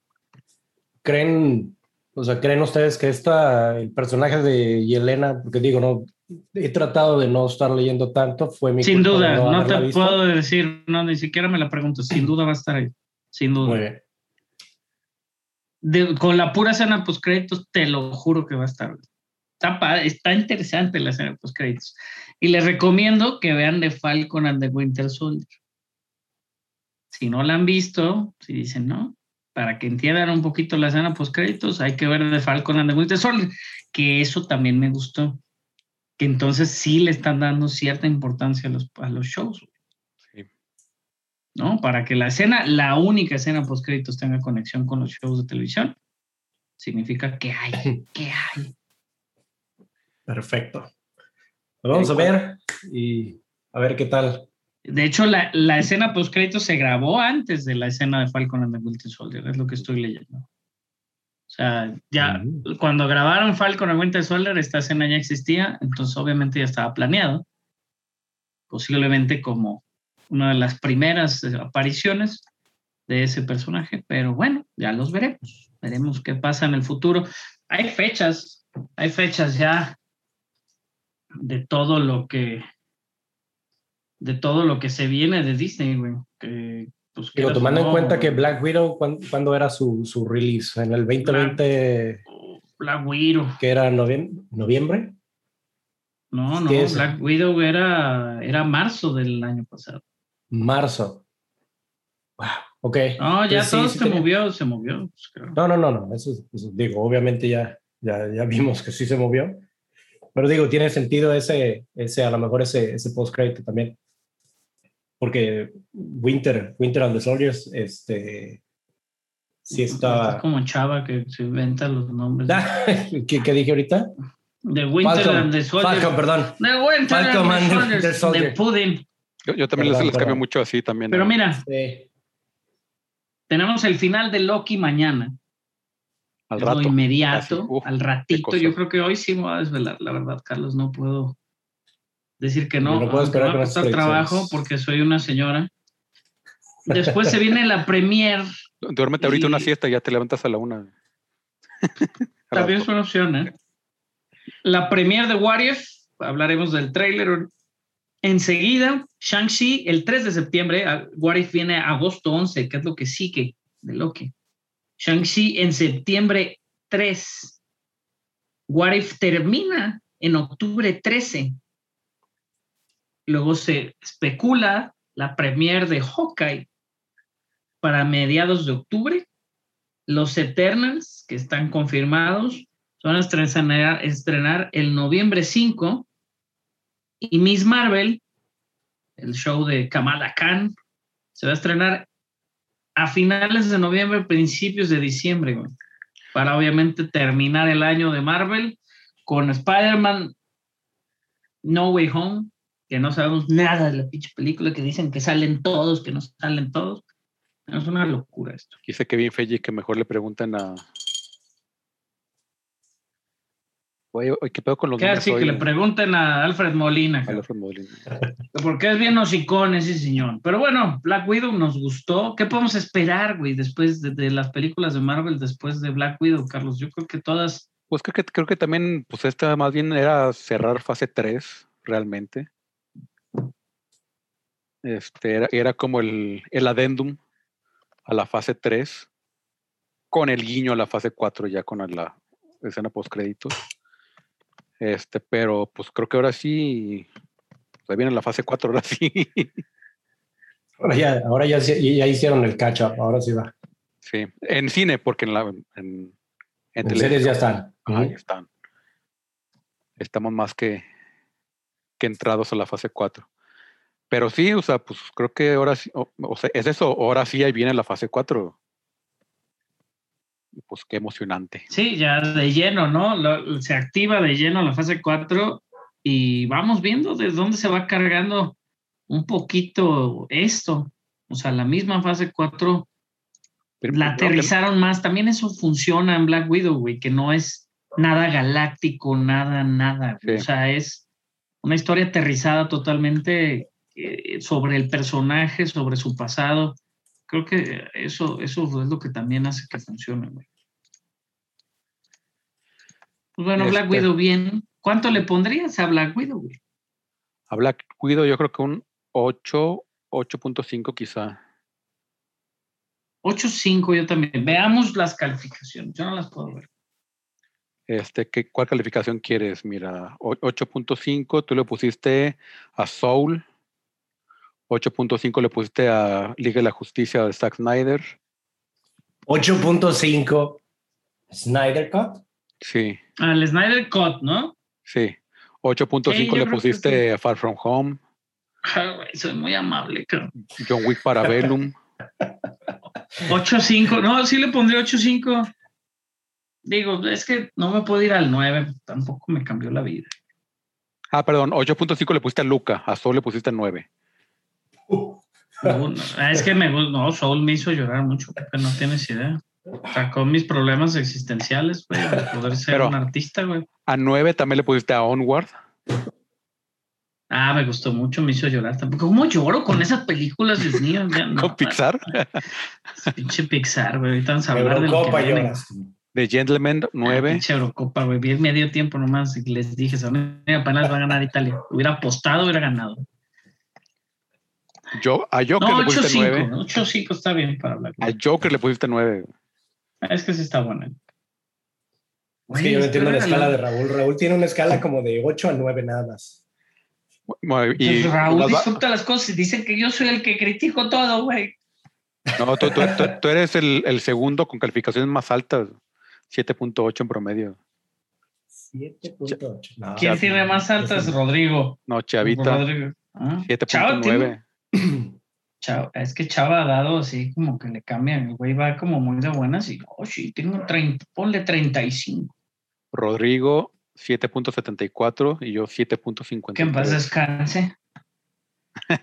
En Monterrey. Este, ¿Ya se fue? Pero yo- no sé. Pero es que, por ejemplo, yo, yo tengo 3, 4 seguiditos. Ah, bueno, es que, güey, también ibas, ibas de malas o algo al cine. No, de ahorita. malas. Es que fui Bloodshot, The Old Guard y Wonder Woman 1984. A ver, es que Bloodshot fue lo último que vimos en el cine, Pepe, también, entiéndenos. Sí, no, Pero no, bueno, pues después de eso, Por ejemplo, cualquier- ¿cuánto le pones a Space Jam, Carlos? A Space Jam le puse 7.5. Ah, está, está a nivel Venom. Sí, nivel Venom, nivel Onward para mí, nivel este Cruella. Eh. ¿Cuánto le puse a Cruella? 8, güey. A Cruella le pusiste 8. Sí, 8-5 Black Widow, está bien. Estoy Muy bien. Qué difícil, güey. Qué difícil. Es como si, pues, eh, si calificáramos las series. ¿no? ¿Cuánto Vamos le a vas a empezar. poner? ¿Cuánto le vas a poner? A, a- luego, pues calificamos Mandalorian, ¿no? No apuntamos. Tenía como 11. Man- Mandalorian la primera, la primera tiene 9.5 y la segunda tiene 8.3 ya en promedio. Luego hay que hacer una de puras calificaciones para no quitarnos el tiempo el día de hoy, ya que esté Chava Sí, incluido. hay que hacer una sesión de calificaciones. Va, y vamos rellenando ahí. Luego, Pero bueno, ¿qué predicciones se vienen para el final de temporada? Pepe, ahora sí puedes aventar todas las sandeces que me dijiste hace rato. Porque eran puras sandeces. Pepe se está dejando llevar por el hype de la, de, de la gente online. No, pero el hype de, de WandaVision, eso es lo, está la- lo cabrón. Es eso, es eso, ¿Es es, un eso? hype. Todavía ni siquiera está arrastrando el hype de, de, de Kang de Conqueror, ¿no? Que dicen, va a salir Kang y eso es el- la ciudad que- de Cronos, lo que se vio, esa casa. Güey, yo estoy seguro que van a salir con que es otra variante, güey. En Loki, van a decir, es otra, era otro Loki que andaba haciendo sus daguillas y ya. Pero tienes razón con el personaje de la Gugu en Batarra, güey. O sea, la que es esta Rambo, Rabona, la gente Rabona todavía no, no ha revelado sus, sus este, intenciones, güey, del por qué secuestró a Sylvie y bla, bla, bla. güey. Entonces vamos a ver. Que, que, que también yo, yo que, o sea, cuando este, secuestró a Sylvie, era una novata, una novata, güey, yo creo, güey. Estaba, le dijo. digo. estaba pendejona todavía, güey. Pero Y fue- bueno, Ra- fue Rabona, años. Rabona en los cómics es como mano derecha ahí de, de, De, este, de de Kang. Kang. Sí. Sí. Entonces, eh, yo no creo que presenten a Kang. Eso te lo puedo decir. Que hagan alusión a Kang, quién sabe. Pero ya que hagan alusión a Mephisto, Pepe. Explica tu teoría de Mephisto, por favor, para que la No, no audiencia diga, tanto, no mames, tanto". Pepe.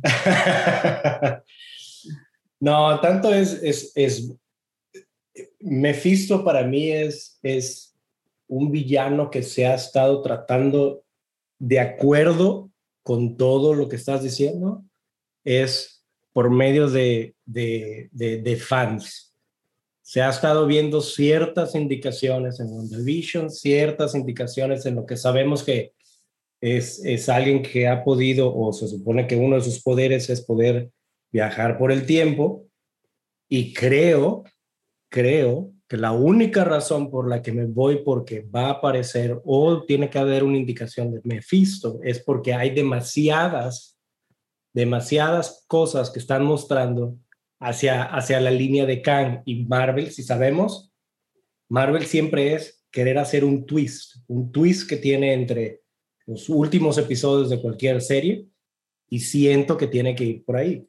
Ahora, sí entiendo, sí, ya se anunció Kang the Conqueror, ya lo entiendo, es como la, la opción como mucho más eh, eh, sencilla de, de estar mostrando. Ahora, tenemos tres posibilidades que estamos ahorita hablando. Para ti dos, para mí tres. Mephisto, Kang y estamos hablando de una de una variante adicional de Loki, Yo te la dije cual la otra podría ser. variante, ajá, yo te dije otra variante, güey. Esa La cual sí podría ser. Esa es la que va a ser, es un hecho, güey. La pregunta, las, las preguntas es básicamente es, ¿cuál va a terminar siendo relación Loki y Sylvie? Va a ser si, Agatha. Si Sylvie va a ser Enchantress, Fue Agatha. así va a salir Agatha todo el tiempo.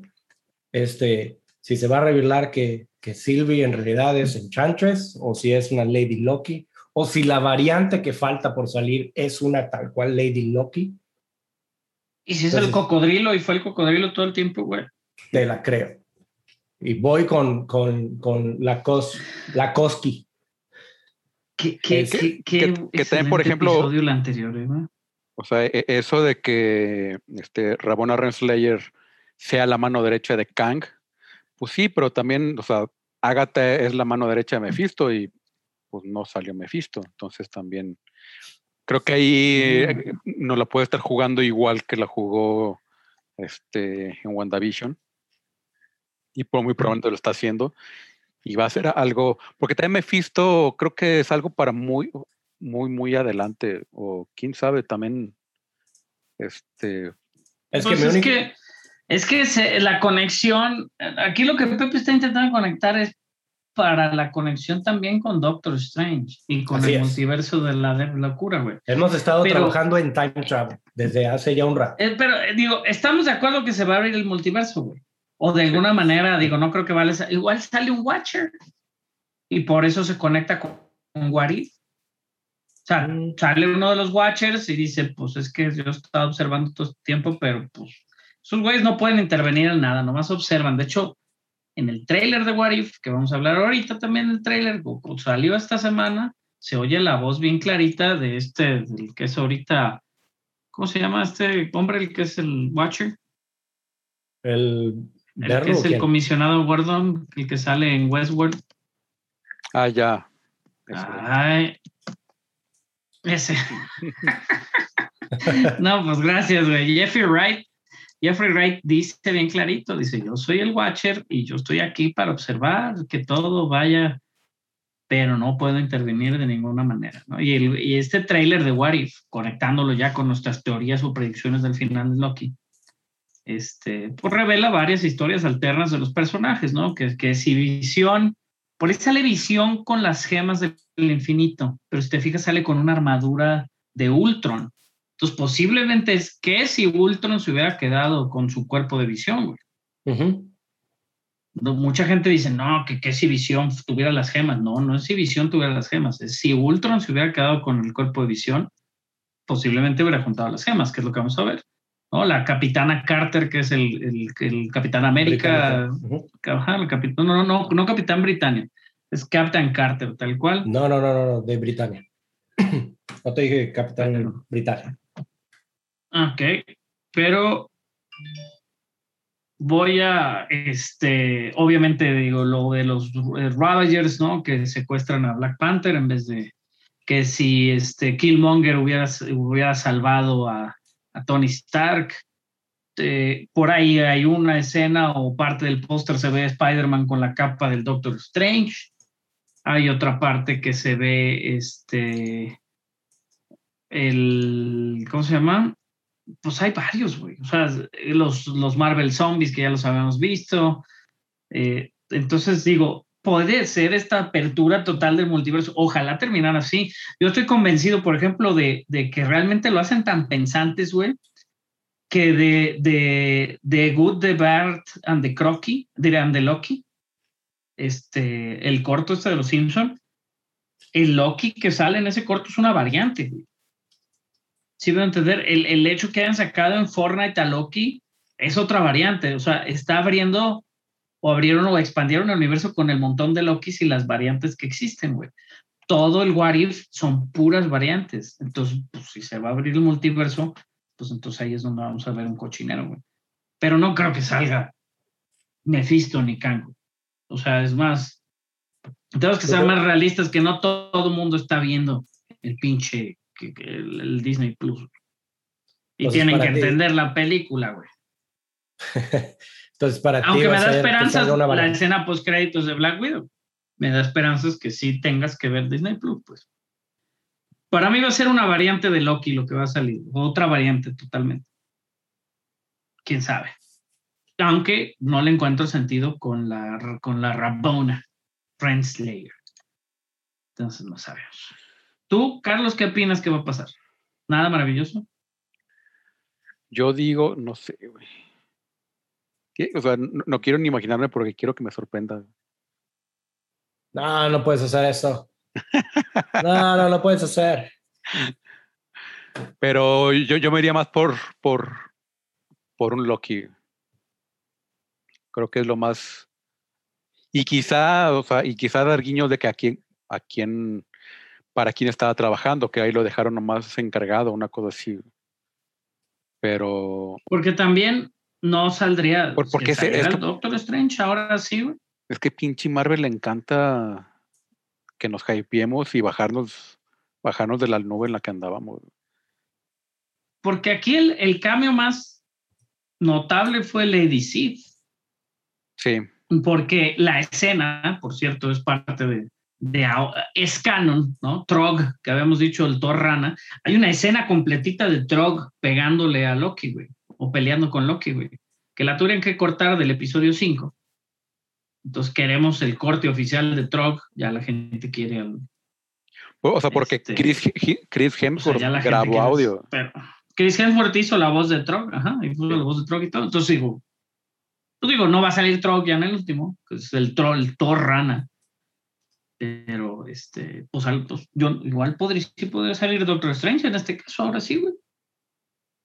O no sabemos. porque Paul no Bettany. sabemos nada, güey. No sé por qué estamos intentando especular. güey. Es que es eso, es, esto es lo que hace, eso es lo que provoca. Esto es lo que Eh, provoca. eso es la Pero, maravilla de ¿sabes tener un que le episodio por dedicamos semana. tanto en WandaVision? Sí. Ajá, le dedicamos. Si fuera, si fuera Netflix eso, si Marvel estuviera en Netflix, ya estaríamos ahorita ya mentando madres. No, ya, Ya- no, ya ya hay- nos acordaríamos. Ah, Ya- sí, ah, sí, exacto. Ya hace, hace dos meses ya hemos terminado. Sí, no manches. Lo- Loki hay Alligator no sería un meme. O sea, obviamente hay millones de vistas en videos, güey, con estas predicciones y cosas. Y nadie le atinó a nada. güey. O sea, en WandaVision, güey, nadie, güeyes así estudiadísimos que decías, güey, ¿de dónde sacaron esa Yo conexión? conmigo predicciones. Mephisto o da indicación de Mephisto. Segundo va a ser una variante de Loki, pero va a ser una Lady Loki. Yo que más que me- yo, yo, yo me inclinaría más a, a Kang que a Mephisto. Si, si vamos por predicciones. Sí, yo también, güey. Mephisto ya, Por- por- por- por Mephisto eso ya que- fue y no por, eso fue. que, por eso que te decía hace rato de que ti- tiene más sentido que, que Kang esté usando la- este, a la TVA para esconder sus propios crímenes, a que Mephisto no, no le veo por qué, por qué lo intentaría hacer. Al contrario, creo que a Mephisto le, le conviene más el multiverso. Este, por, por ese, por, e- por ese aspecto nomás, o sea que podrá ser Mephisto, podrá ser Mephisto. Este, pero bueno, salieron muchos trailers esta semana. Yo- ya hablamos del What If. Ya la, la, la cuenta oficial de Loki, Carlos, subió un montón de, de este, ya como audios de los actores. O los está subiendo justo ahorita, de hecho. Este, pues agradeciendo de, porque pusieron atención al show y pidiendo no spoilers. Muy bien. Entonces, no spoilers, no spoilers para Loki, muchachos, como debe de ser. Y que lo disfruten. Sí, Que sí, lo disfruten pues mañana, pasado, cuando lo vean. Va a estar, está cabrón. Este, pero no. Trailers salió nuevo trailer de Free Guy en YouTube, que está muy bueno porque ahora que Deadpool ya es de Disney y sale también ahí con este, la reacción de Deadpool y Core viendo el tráiler de Free Guy. Y es muy divertido. Ahí lo interesante es esa conexión que se había hecho Deadpool con sus maximum reactions, invitando a Korg, que obviamente Korg es la voz de Taika Waititi. Taika Waititi es el villano de la película de Free Guy. Entonces digo, obviamente existe esa conexión. Aquí la cosa es de que para haber sucedido este video en YouTube, tuvo que haber una autorización de Marvel y de, y de Disney. La película de Free Guy es de lo último que, que entregó Fox y se atrasó, de hecho, bastante, estelarizada por el mismísimo Deadpool, Ryan Reynolds. Entonces, lo que dice, mucha gente la vio como un, o vio este tráiler así como un intento de que la gente le interese Free Guy. Sí. Y, y- que hasta Imagínate que al final saliera Deadpool, la gente se caga. güey. Y está cagado porque Nuevo pues, podcast. Deadpool sí se burla mucho de que pues, esta parece película de, de Fox que en sus últimos últimos suspiros tratando de sacar algo antes, antes de la compra de Disney. Y que un poco sí fue así. Este Sí, está cabrón. está divertido, véanlo. Está. Después, digo, sí, el- vale la pena. digo, el, el tráiler en sí, el tráiler en sí no trae nada nuevo, de, o sea, de Free Guy, que también iba a salir hace casi un año, en noviembre, una cosa así el año pasado. Este, pero, pero lo divertido, pues eso es lo de y Taika.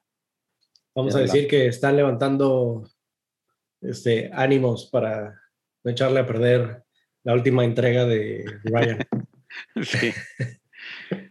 Después, Sí, este, y Guy ya se estrena el 13 de agosto. Ya estamos a un mes. sí, después, Perfecto, gracias. Nuevo teaser de Suicide Squad, de Shark Week. Que ya estamos a menos de un mes que se estrene Suicide Squad finalmente, un año después. Y el King Shark es obviamente el principal en este Shark Week. Para los que, digo, yo, yo no tengo Discovery Channel, pero en Estados Unidos el Shark Week es todo un evento, ¿no, Pepe? Era yo hace Pepe. muchísimos. ¿Me escuchas? No, no, no. Sí, Sí, Sí, digo, sí, sí he notado que en Discovery tienen esos. Yo la verdad no, no los he visto. Este, no, mejor- pero la gente le da muchísima importancia al Shark Week. No sé, lo hacen como todo un evento. De todas las semanas salen cosas de tiburones, ¿no? Y hay programas especiales. Había uno, ¿no? Dijiste, Carlos, de un episodio de Jackass especial o algo así. de Shark sí Week. vi, sí vi algo ahí de, de Jackass. En un, un especial que se ven ahí, en- se ven con un jet ski en un mar lleno de tiburones. Ok, eso sí lo vería. Di- Digo que, que mañana, mañana sale el trailer de la última entrega de Jackass, Jackass Forever, que ya están todos viejitos. Ya revelaron esta semana este, algunas fotografías del, del, del trailer. Y bueno, Steve-O y compañía van a estar de regreso. Johnny Knoxville para Jackass Forever mañana. Suicide Squad se el 6 de agosto. Jackass Forever no tengo idea cuánto. Encanto, les habíamos mencionado la semana pasada, la película que va a salir en noviembre 24. Encanto esta película de Disney Animations basada en una este, casa encantada en un pueblo en las montañas de Colombia, donde la pequeña Mirabel, bueno, no está tan pequeña, Mirabel no tiene ningún encanto y todas las demás, este, todos los demás miembros de su familia tienen algún, pues no poder, pero alguna habilidad, pues, alguna magia, alguna habilidad, alguna habilidad. Entonces, bueno, es parte de colaborando con ocho canciones originales. El señor que decía Chava que lo tenían esclavizado, pero yo digo que le están dando un dineral, el señor Lee Manuel Miranda. Pero aunque la jaula sea de oro. 2014 no ha dejado. No deja de ser prisión. El 2014 no ha, dejado de, trabajar. Pero bueno, 24 de noviembre para Encanto. A ver qué sale. Vean el trailer, está interesante, está bonita. Mucha gente latina en Estados Unidos le encantó el tráiler muy colorido, muy ad hoc. Turning Red también salió hoy, es un teaser trailer de Pixar que posiblemente me haga llorar por mi hija adolescente y es sobre ese, sobre esa, ya lo habíamos mencionado, sobre esas este, incomodidades de, crecer y es una niña adolescente que si se emociona o se enoja o cualquier como exceso de emoción se transforma en un panda rojo gigante. Y bueno, ya, ¿qué más necesitan? Eso y la canción de los Backstreet Boys de fondo, güey. Excelente teaser trailer. Turning Red de Pixar sale. Ahorita les digo qué fecha. Esa sí me falló. Turning Red sale el 11 de marzo del próximo año. Esperemos sea la primera película de Pixar de regreso a cines, por favor, porque les han estado rompiendo el corazón mandándolas directo a Disney Plus. Y la música, pues obviamente, es del señor Ludwig Göransson. Excelentísimo. Es mágico. Mágico el señor del Mandalorian para Turning Red. De Turning Red no sabemos mucho, ¿eh? Creo que no saben ni quién es la voz de quién. Yo soy Sandra, pero no. Sandra Oh, que es la actriz esta asiática que salía, yo le digo la carona, porque mi mujer ve todo el tiempo Grey's Anatomy y ella no me caía muy bien. Sandra Oh es la mamá de May, de la personaje principal, y una niña, Rosalind Chang, es May, que, o Mei Lin Lee, que es la personaje principal. Bueno, bueno, Turning Red del próximo año, interesante, se ve este, esta película de Pixar, esa de Search, no sé cuál es, Carlos. Dinos cuál es. Es una que estuvo en Sundance, que es con Ben Whishaw. Este, y es, es como una especie de Días de Furia. Este, ¿Recuerdan Días de Furia? Es con. Sí. Es el. Con ben este- Whishaw es el que salía con en el perfume, ¿no? Y Sí, Sí, es muy bueno. y, ¿eh? y es, es- e- en esta ocasión es un es un agente de la TSA que de repente empieza como a, a perder este, su vida se empieza a ir como en una espiral hacia abajo este con deudas este familiar y así y em- empieza como a, a medio perder la, a la cordura empezar a hacer como cosas muy extremas este desde robar bancos y robar este y adrenalina y así está este de estar así como súper contenido, pues empieza así como a, reventar. Y está interesante. Está, Fíjate que va a salir on demand y en teatros en septiembre en Estados Unidos porque ya salió en Europa el año pasado, Carlos. sí es de 2020, pero acá no ha salido. No. Él es muy buen actor. En el perfume se está muy cabrón. güey. Sí. Pero bueno, ven el tráiler de Search. tiene un premio ¿tiene de, de, de- en donde ganó en Sundance por mejor actor a Ben El- esta película de Search. Ajá, Ah, muy bien.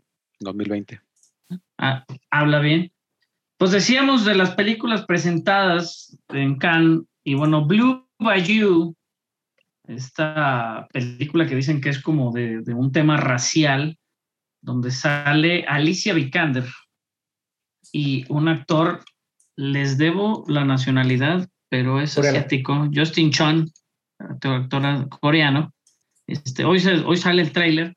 Se va a estrenar en Estados Unidos el 17 de septiembre, pero bueno, es de estas este, historias de, de, de, pues no de racismo, pues, pero es eso, como que, pues sí, de ese racismo o relaciones interraciales que no le, que no le gustan mucho a la gente. En Estados Unidos a veces se ponen muy rejegos por eso.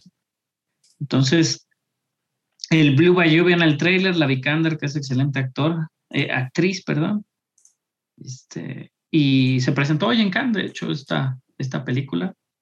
No sé cómo le habrá ido, pero sé que hoy salió en Cannes porque estaba leyendo hace rato lo de las fechas. The Witcher, ¿tú viste el tráiler, Pepe? The Witcher, el, el. Witcher Con, que era el sábado y el viernes se anunciaron todo. Estuvo bien idiota eso, güey. sí. Tuvieron anuncio y anuncio su mentado Witcher Con y el sábado, que era el sábado y el sábado y el viernes, güey, pues sacaron un montón de, de- de anuncios de lo que iba. Digo, tenían sus, pla- sus paneles y sus pláticas, todo, pero el tráiler y todo lo sacaron el viernes. No entendí por qué. Sí, yo tampoco, o sea, como que no tuvo buena, a quien le tuvo ahí el, el, el proceso de planeación, como que le falló, le, se le pasó de la mano el... Ah, no, más bien era el viernes y fue el jueves cuando se les salieron las cosas. El viernes 9 fue el Witcher Con, pero. eh, ¿Qué tal te pareció?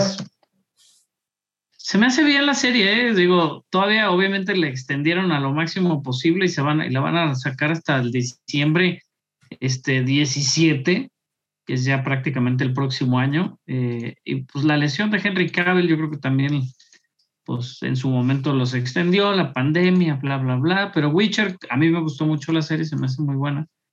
Este, pues, ah, pues, a ver qué tal. Eh, salió por ahí el póster también, anunciaron varias, hasta figuras coleccionables. Ese Witcher con, este, pues al negro, ¿no? Que le gusta mucho. No sé, no conozco a alguien que le guste como Witcher tanto como a un amigo que tenemos en común, Pepe y yo. Y realmente es eso, güey. Pues ha acabado el juego como tres veces, güey. Cosas así, el Witcher 3, que es un juegazo. Pero, pues digo, siempre se ha considerado como que la historia. Tengo un amigo que juega mucho de esos tipos MMOs y RPGs, y obviamente, pues la historia y el mundo de Witcher no está muy despegado de toda esta fantasía de la que estamos este, viendo siempre, ¿no? De la que siempre Carlos le encanta con sus Dungeons and Dragons y demás. Pero el lore o la historia general del por qué existen los, este, estos cazadores y demás es lo que lo hace interesante. Entonces, bueno, vean el tráiler de The Witcher, vean la serie de The Witcher, si no la vieron, Henry Cavill está genial. Las actrices que salen por ahí también. Entonces, este, el Witcher para su segunda temporada. Luego en videojuegos, ¿viste el video que te mandé hace rato o no? Yo todavía no lo he visto. Pero No, bueno, no. ese video es de el Nickelodeon's All Star Brawl y es un videojuego que va a salir para el cuarto cuarto de este año, o sea, por ahí noviembre, diciembre, que es, pues, eh, la gente le está diciendo que es una copia de Smash Bros. Porque pues Smash Bros. pues tiene, Eso que decías, ok. pero Smash Bros. es una, pues Smash Bros. el Power Stone, ¿no, Carlos? Que tanto nos gustaba esos Oh, brawlers así como, este, todos. creo que obviamente no, no son los dueños del, del género, ¿no? Pero obviamente Smash Bros. es el más popular y ellos tomando pues un- una cartita o tomando un pequeño tip de ahí de Smash Brothers, pues están usando todas sus propiedades intelectuales para hacer el Nickelodeon Star Brawl que van a salir puros, este, puros este, personajes Pura de Nickelodeon. fichita. Que ya habían hecho, al parecer, Game Mill, el productor, el, publica, el que publica este juego, también ya habían hecho uno que se llama Nickelodeon Kart Racers, que es literal la copia de Mario Kart. Entonces no están tan en el hoyo. Este, pero salen personajes interesantes como el señor Tom Berry de los Thornberries, el, el Power Toastman de, de la serie Ren y Stimpy, los que son más contemporáneos. Oblina de oh, monstruos reales. Oblina es la una es como una eh, serpientita blanco y negro. Sim, el invasor Sim, güey. Helga de A. Arnold. Reptar de los Rugrats. Danny Phantom. las tortugas ninja, güey. Este, Patricio. Arenita, Baba Esponja, Patricio. hay muchos, hay muchos este, personajes ya anunciados, se espera para las consolas nuevas de generación actual y de generación anterior para finales de este año. Me llama la atención, la verdad, porque el juego en línea del Smash Bros. es chafísimo. O sea, es muy lento y es raro y te desconecta y no se juega como a la par. Y sabemos que igual algún juego que pudiera usar el Xbox Live, pues es un poquito más este, justo en ese sentido. Entonces, pues igual algún brawler así de cuatro personas va a estar interesante. Las animaciones se ven bien, obviamente no son perfectas, pero pues habrá que ver qué pedo. A ver qué promete este Nickelodeon All Star Brawl. Y el FIFA, presentaron el tráiler de con, con Mbappé, el señor que, que perdió con Francia, con esta tecnología Hypermotion, que es lo nuevo que tiene el FIFA y aparte tiene esta tecnología para crear animaciones en ese momento, güey. Sí, de los movimientos. Muy, muy cabrón ahorita, yo te lo estaba viendo. Está cabroncísimo, güey. La verdad, está cabroncísimo. Lo triste para jugadores de PC es que no tienen acceso a esta tecnología. Interesantemente, desde el FIFA anterior, los modelos de los jugadores y los modelos de ciertas, este, de la misma tecnología esta de la que estamos hablando, no se usan en PC porque dice Electronic Arts que necesitarías una super PC para correr este tipo de cosas y que las consolas se prestan más como para integrarle este tipo de, tecnología. No entiendo el por qué, no soy un programador, no, no compro FIFA tampoco, pero está muy cabrón, güey. Esta Hypermotion, güey, es un algoritmo, güey. O sea, capturaron más de 8.7 millones de fotogramas de movimientos de los jugadores. Entonces, todas estas nuevas animaciones, güey, se están creando en tiempo real. Sí, las están conectando en tiempo real, Ajá, según las, según las interacciones en el campo, entonces las animaciones pues se ven más real que nunca. El FIFA, sabemos que el fútbol pues es meter el gol y ya, pero el FIFA pues siempre innovando a lo mismo con, ¿no? A veces que pasa con, con, este, con los juegos de carreras, que es, no mames, la lluvia, no mames, el, el pavimento, el agua y la chingada. Dices, no mames, siempre es lo mismo, pero güey, está bien cabrón que sigan avanzando en la tecnología. Sí. Y si tú eres un FIFAs, un FIFAs cualquiera, pues compra FIFA 22, güey, que va a salir en octubre. Este, primero de octubre de este año, este, que todo el mundo va a comprar el FIFA 22, que es, y Mbappé, este, en la portada. Ya acabamos con los trailers. ¿Alguna recomendación, Pepe, de lo que viste esta semana que nos puede recomendar? Porque pues ya nos vamos. Yo les voy a recomendar ver ahorita Loki cuando vean al Mephisto. Y le ponen ahí en el programa que yo tenía razón. No, este, realmente de, recomendaciones, digo, la verdad es, eh, eh, obviamente Loki sí, definitivamente tienen que hacer catch-ups. Disculpen los spoilers, pero ya tenemos tiempo, ya tuvieron tiempo suficiente para, para verlo, así que mañana o en unas horas es ya el release, así que ya esto se acaba y andamos emocionados pero tristes. Sí. Tristes de que ya va a acabar, la neta. Es, es, es algo que no pensé que iba a ser tan buena, aunque sí la estaba esperando mucho tiempo no pensé que iba a ser así de buena esta, esta serie. Eh, otras es, este, ya estoy por terminar Warriors, entonces este, también se las sigo recomendando. Yo sé que no se puede ver en México, busquen cómo, pero sí, es muy, muy buena. El soundtrack es buenísimo. Este, y las actuaciones están, las actuaciones y las escenas de, digo, Carlos, tú ya estuviste viendo algunas, ¿no? Sí, sí, está. las escenas de pelea están excelentes, excelentes. Sí, es a, este nivel de lo mejor de Hollywood. O sea, está muy buen todas las peleas, las coreografías. Sí. Y ya la última, pero digo, esto ya es más nostalgia. Este, estaba viendo la serie de My Wife and Kids. Este, mi esposa la encontró en, en, en, Hulu, pero estoy seguro que tienen otras plataformas donde lo pueden ver. Este, es una serie. No, porque es humor de, de gente de color, güey. No, es cierto. Yo, yo, yo cuando estaba en México, yo las estaba, yo las, yo la conocía ya. Entonces, digo, la verdad, es muy buena. De hecho, digo, fue, fue una serie corta, tuvo como cuatro o cinco, tiene cuatro o cinco seasons, porque fue del 2001-2005. Es de, de este, de, de los de Wayans.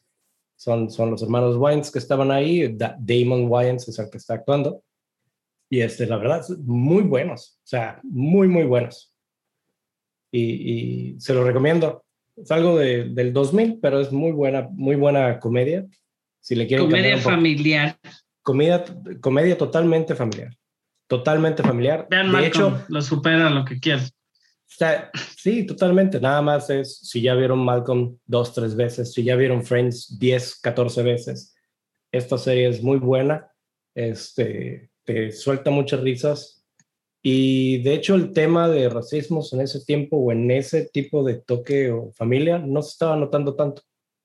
No era algo como aquí ahorita tenemos ya de las últimas series o de las últimas temporadas de Blackish, que también es muy buena, pero obviamente ahí tiene un tono de racismo y de cómo compite este, una, una familia de, de color en lugares o donde pues no están todos a la par, donde hay más blancos que negros en, en esa situación.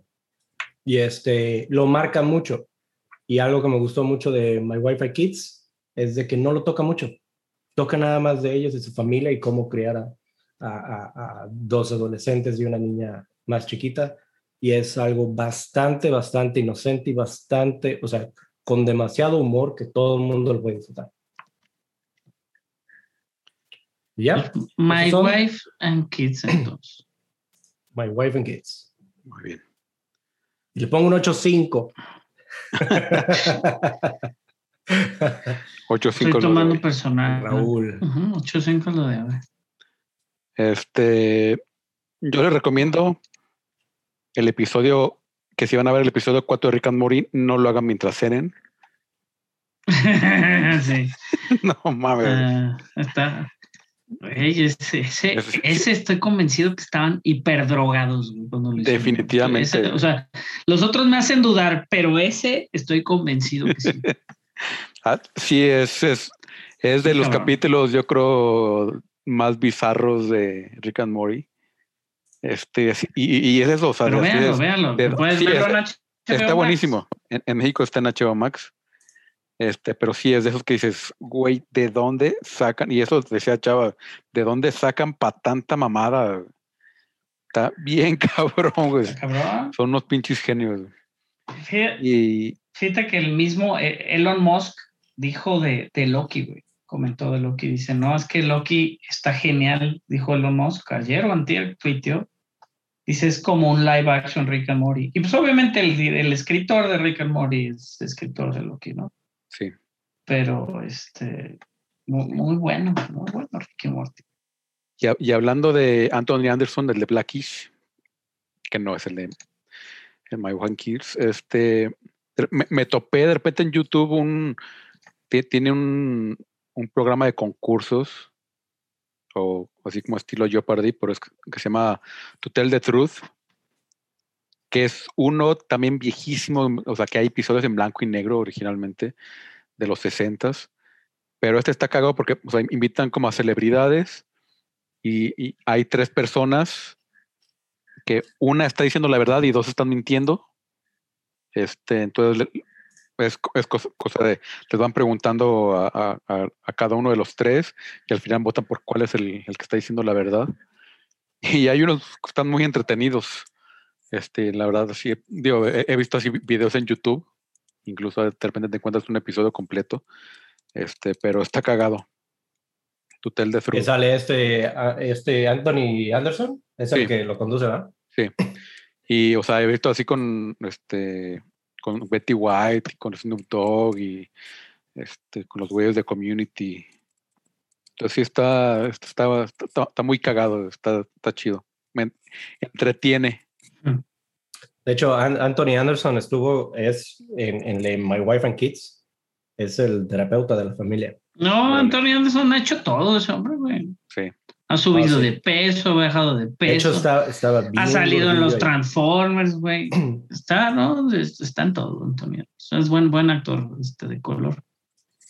Este, ¿qué ¿Tú, más? ¿qué más, Carlos? ¿Eso? Sí. Yo lo de siempre, lo, lo que hemos estado viendo cada semana, Enrique and Morty, Los Sopranos, que todavía los termino, están muy buenos ya. La, la, voy para la cuarta temporada y, creo que y va mejorando, como dice Chava, por ir a la tercera ya. Este, la nueva película de Fear Street de Netflix, que esta semana sale la de 1666 el viernes. Entonces les puedo recomendar esa película de Fear Street 1978, que es la segunda parte, se conecta directo con la anterior y pues sigue abriendo este, las dudas de lo que está pasando en, en este. Y la verdad es, es como, como tan parecida a Viernes 13 que no había forma de que no me gustara. Necesitamos ya que esa demanda de Viernes 13 se termine, güey, para que hagan una película de Viernes 13 moderna, güey.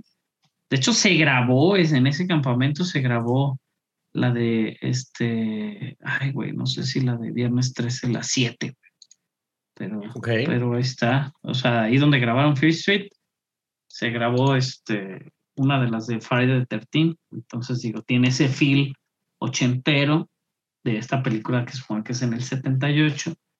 Entonces, se la recomiendo, véanla. Obviamente no les va a dar miedo. Tiene ahí dos, tres este, kills pues no interesantes, no muy pensados, pero es parte de, es parte de la onda. Pero luego, bueno, la nueva de, de 1666 sale el viernes y ya sería como las, el cierre de la trilogía de, del señor de Goosebumps, R.L. Stein, con, con, con Netflix. Y pues la de 1666, pues como dice ahí, va a ser como la historia original de la bruja y qué pasó con Sarah, Sarah Fear, que es la, la bruja. Monsters at Work, la serie animada de, de, Disney Plus, de Monsters Inc. Subieron la semana pasada los dos primeros capítulos, no he visto el tercero, que tengo entendido sale el viernes. Pero este, van a ser 10 capítulos, las voces originales, ya hemos dicho, Billy Crystal, John Goodman regresan como, como Mike y Sully. Pues está padre, Fritz, el buen este, el buen este, ¿cómo se llama? Henry Winkler, que es el Fons, ¿no? Digo, sí lo ven, ¿quién es Henry Winkler? ¿Saben? Está, están muy divertidos. La animación no es perfecta como la de las películas, pero bastante este, eh, agradable. Los capítulos duran como 40 minutos, no, como 20 minutos. Este, son de 20 minutos y están, interes- están divertidos. Los dos primeros capítulos ya los vimos. También se los recomiendo, Monsters at Work. Y la serie de Primal, que no sé si ya la había recomendado o no, está en HBO Max, véanla, está nominada al Emmy como mejor serie animada, compitiendo con Los Simpson y compitiendo con Big Mouth y compitiendo con South Park. Esta serie Primal, que si bien entiendo que no compite con las animaciones asiáticas, al ser muy simple y la acción que da el señor Gendy Tartakovsky, pues está haciendo que esté nominada para este tipo de cosas y vale la pena. Entonces vean Primal en HBO Max, es de un cavernícola y su dinosaurio. Este, y ya, ¿qué más? Esta semana al final bien. se mueren todos. Murió Paul Ordorf, que ese era el señor Mr. Wonderful. Ese señor, Carlos, estuvo en la lucha en el primer WrestleMania en 1985 contra Hulk Hogan y Mr. T Oh. Inducido en el Salón de la Fama en el 2005. El señor tenía 71 años cuando falleció.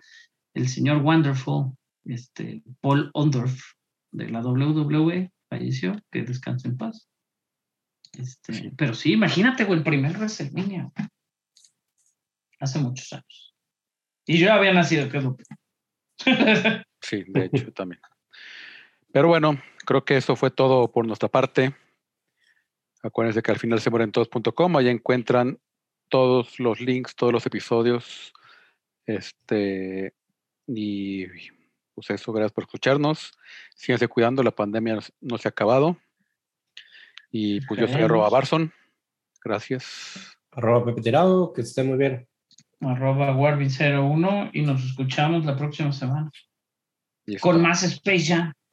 Más Space Jam. Y, Y- con Chava, si tiene luz. ¿Ya habrá campeón de la NBA la próxima semana, Carlos? Este, probablemente, a menos que se van a siete juegos, sí. ¿Cómo van? Ahorita van 2-1. 2 2-1, Mañana es ganando, el cuarto, ¿no? ganando Phoenix. ¿Juegan hoy? No, juegan Juegan. No, juegan mañana. mañana. Juegan mañana en Milwaukee. Uy. O sea, Phoenix ganó los dos de local, perdió con Milwaukee y ahorita va por el cuarto en Milwaukee. Así es. A ver, ¿qué pasa? Pues bueno, Pues bueno, un placer, muchachos. cuídense Gracias. y nos vemos la próxima semana. Chao. Abrazo a todos. Bye. Al